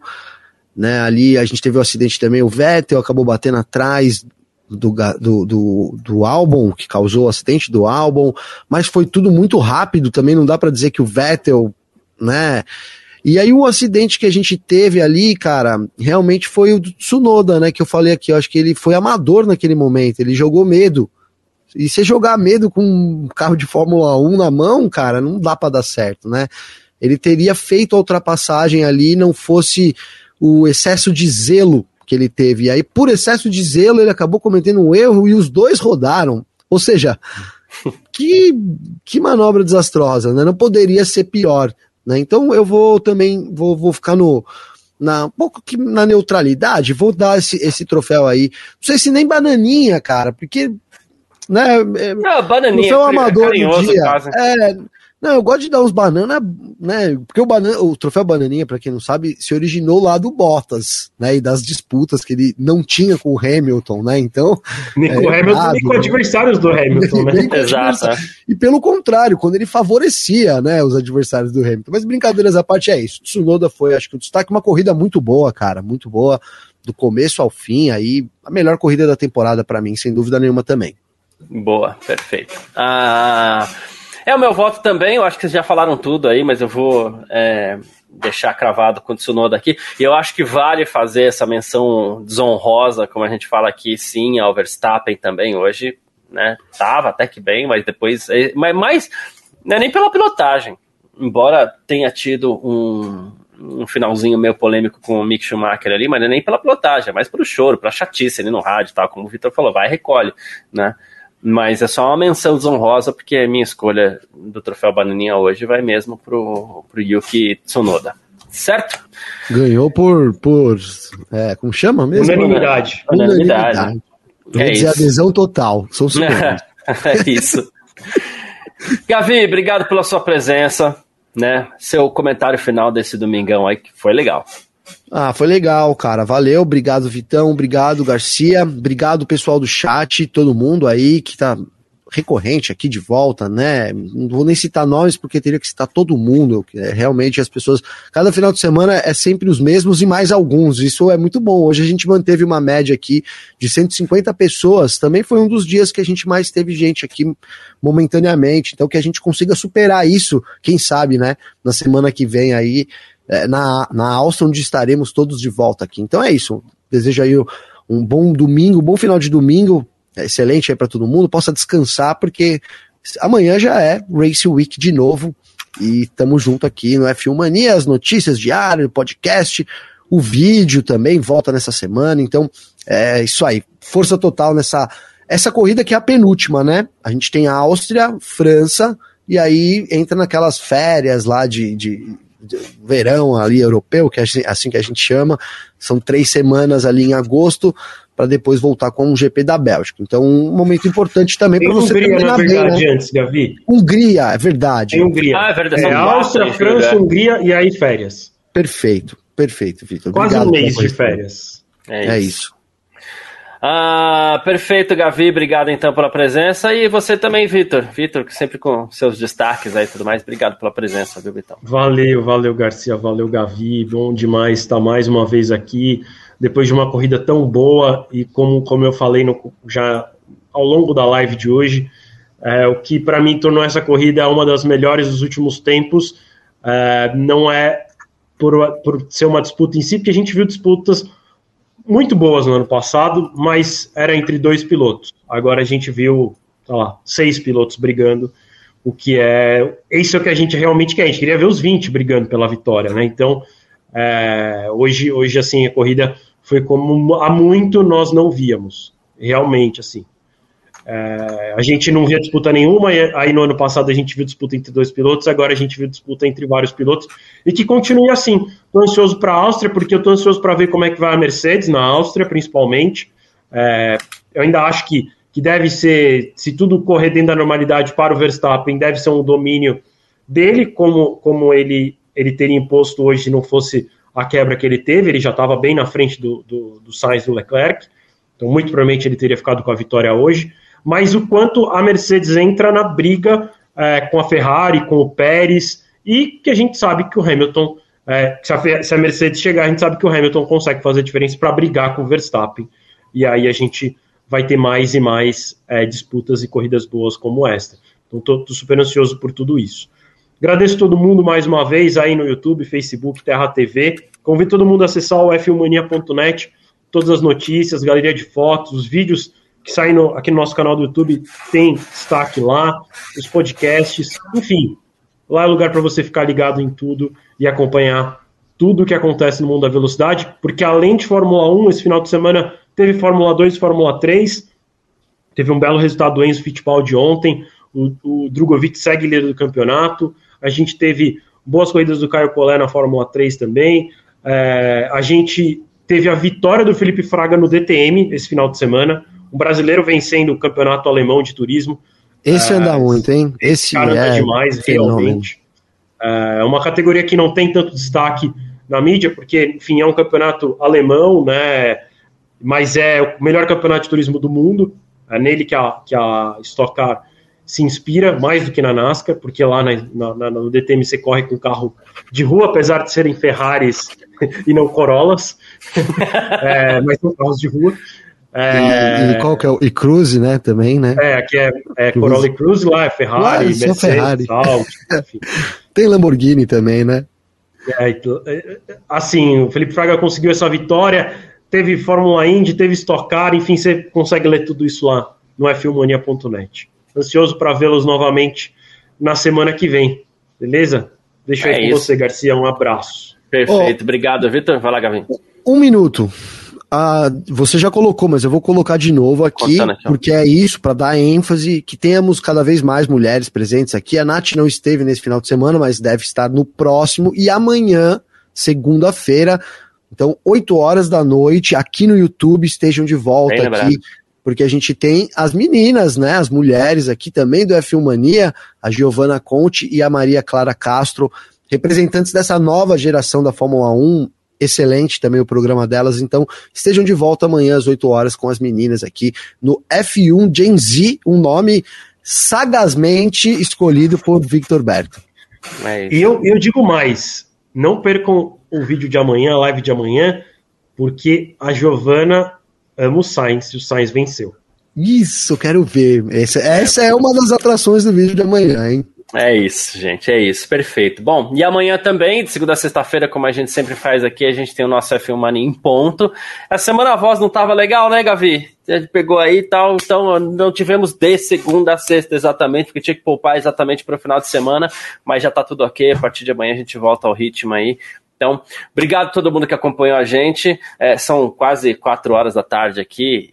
Não, já passou das quatro horas da tarde. Até falei, pô, amanhã é capaz de não ter atraso, porque GP da Inglaterra é difícil ter bandeira vermelha. A gente teve quase uma hora de bandeira vermelha, né? Ou mais de uma hora, sei lá.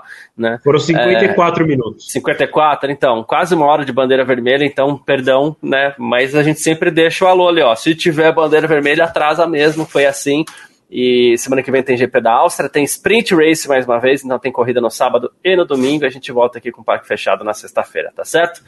Uma ótima tarde para você, um ótimo domingo. Obrigado pela presença, valeu. Tamo junto. Tchau.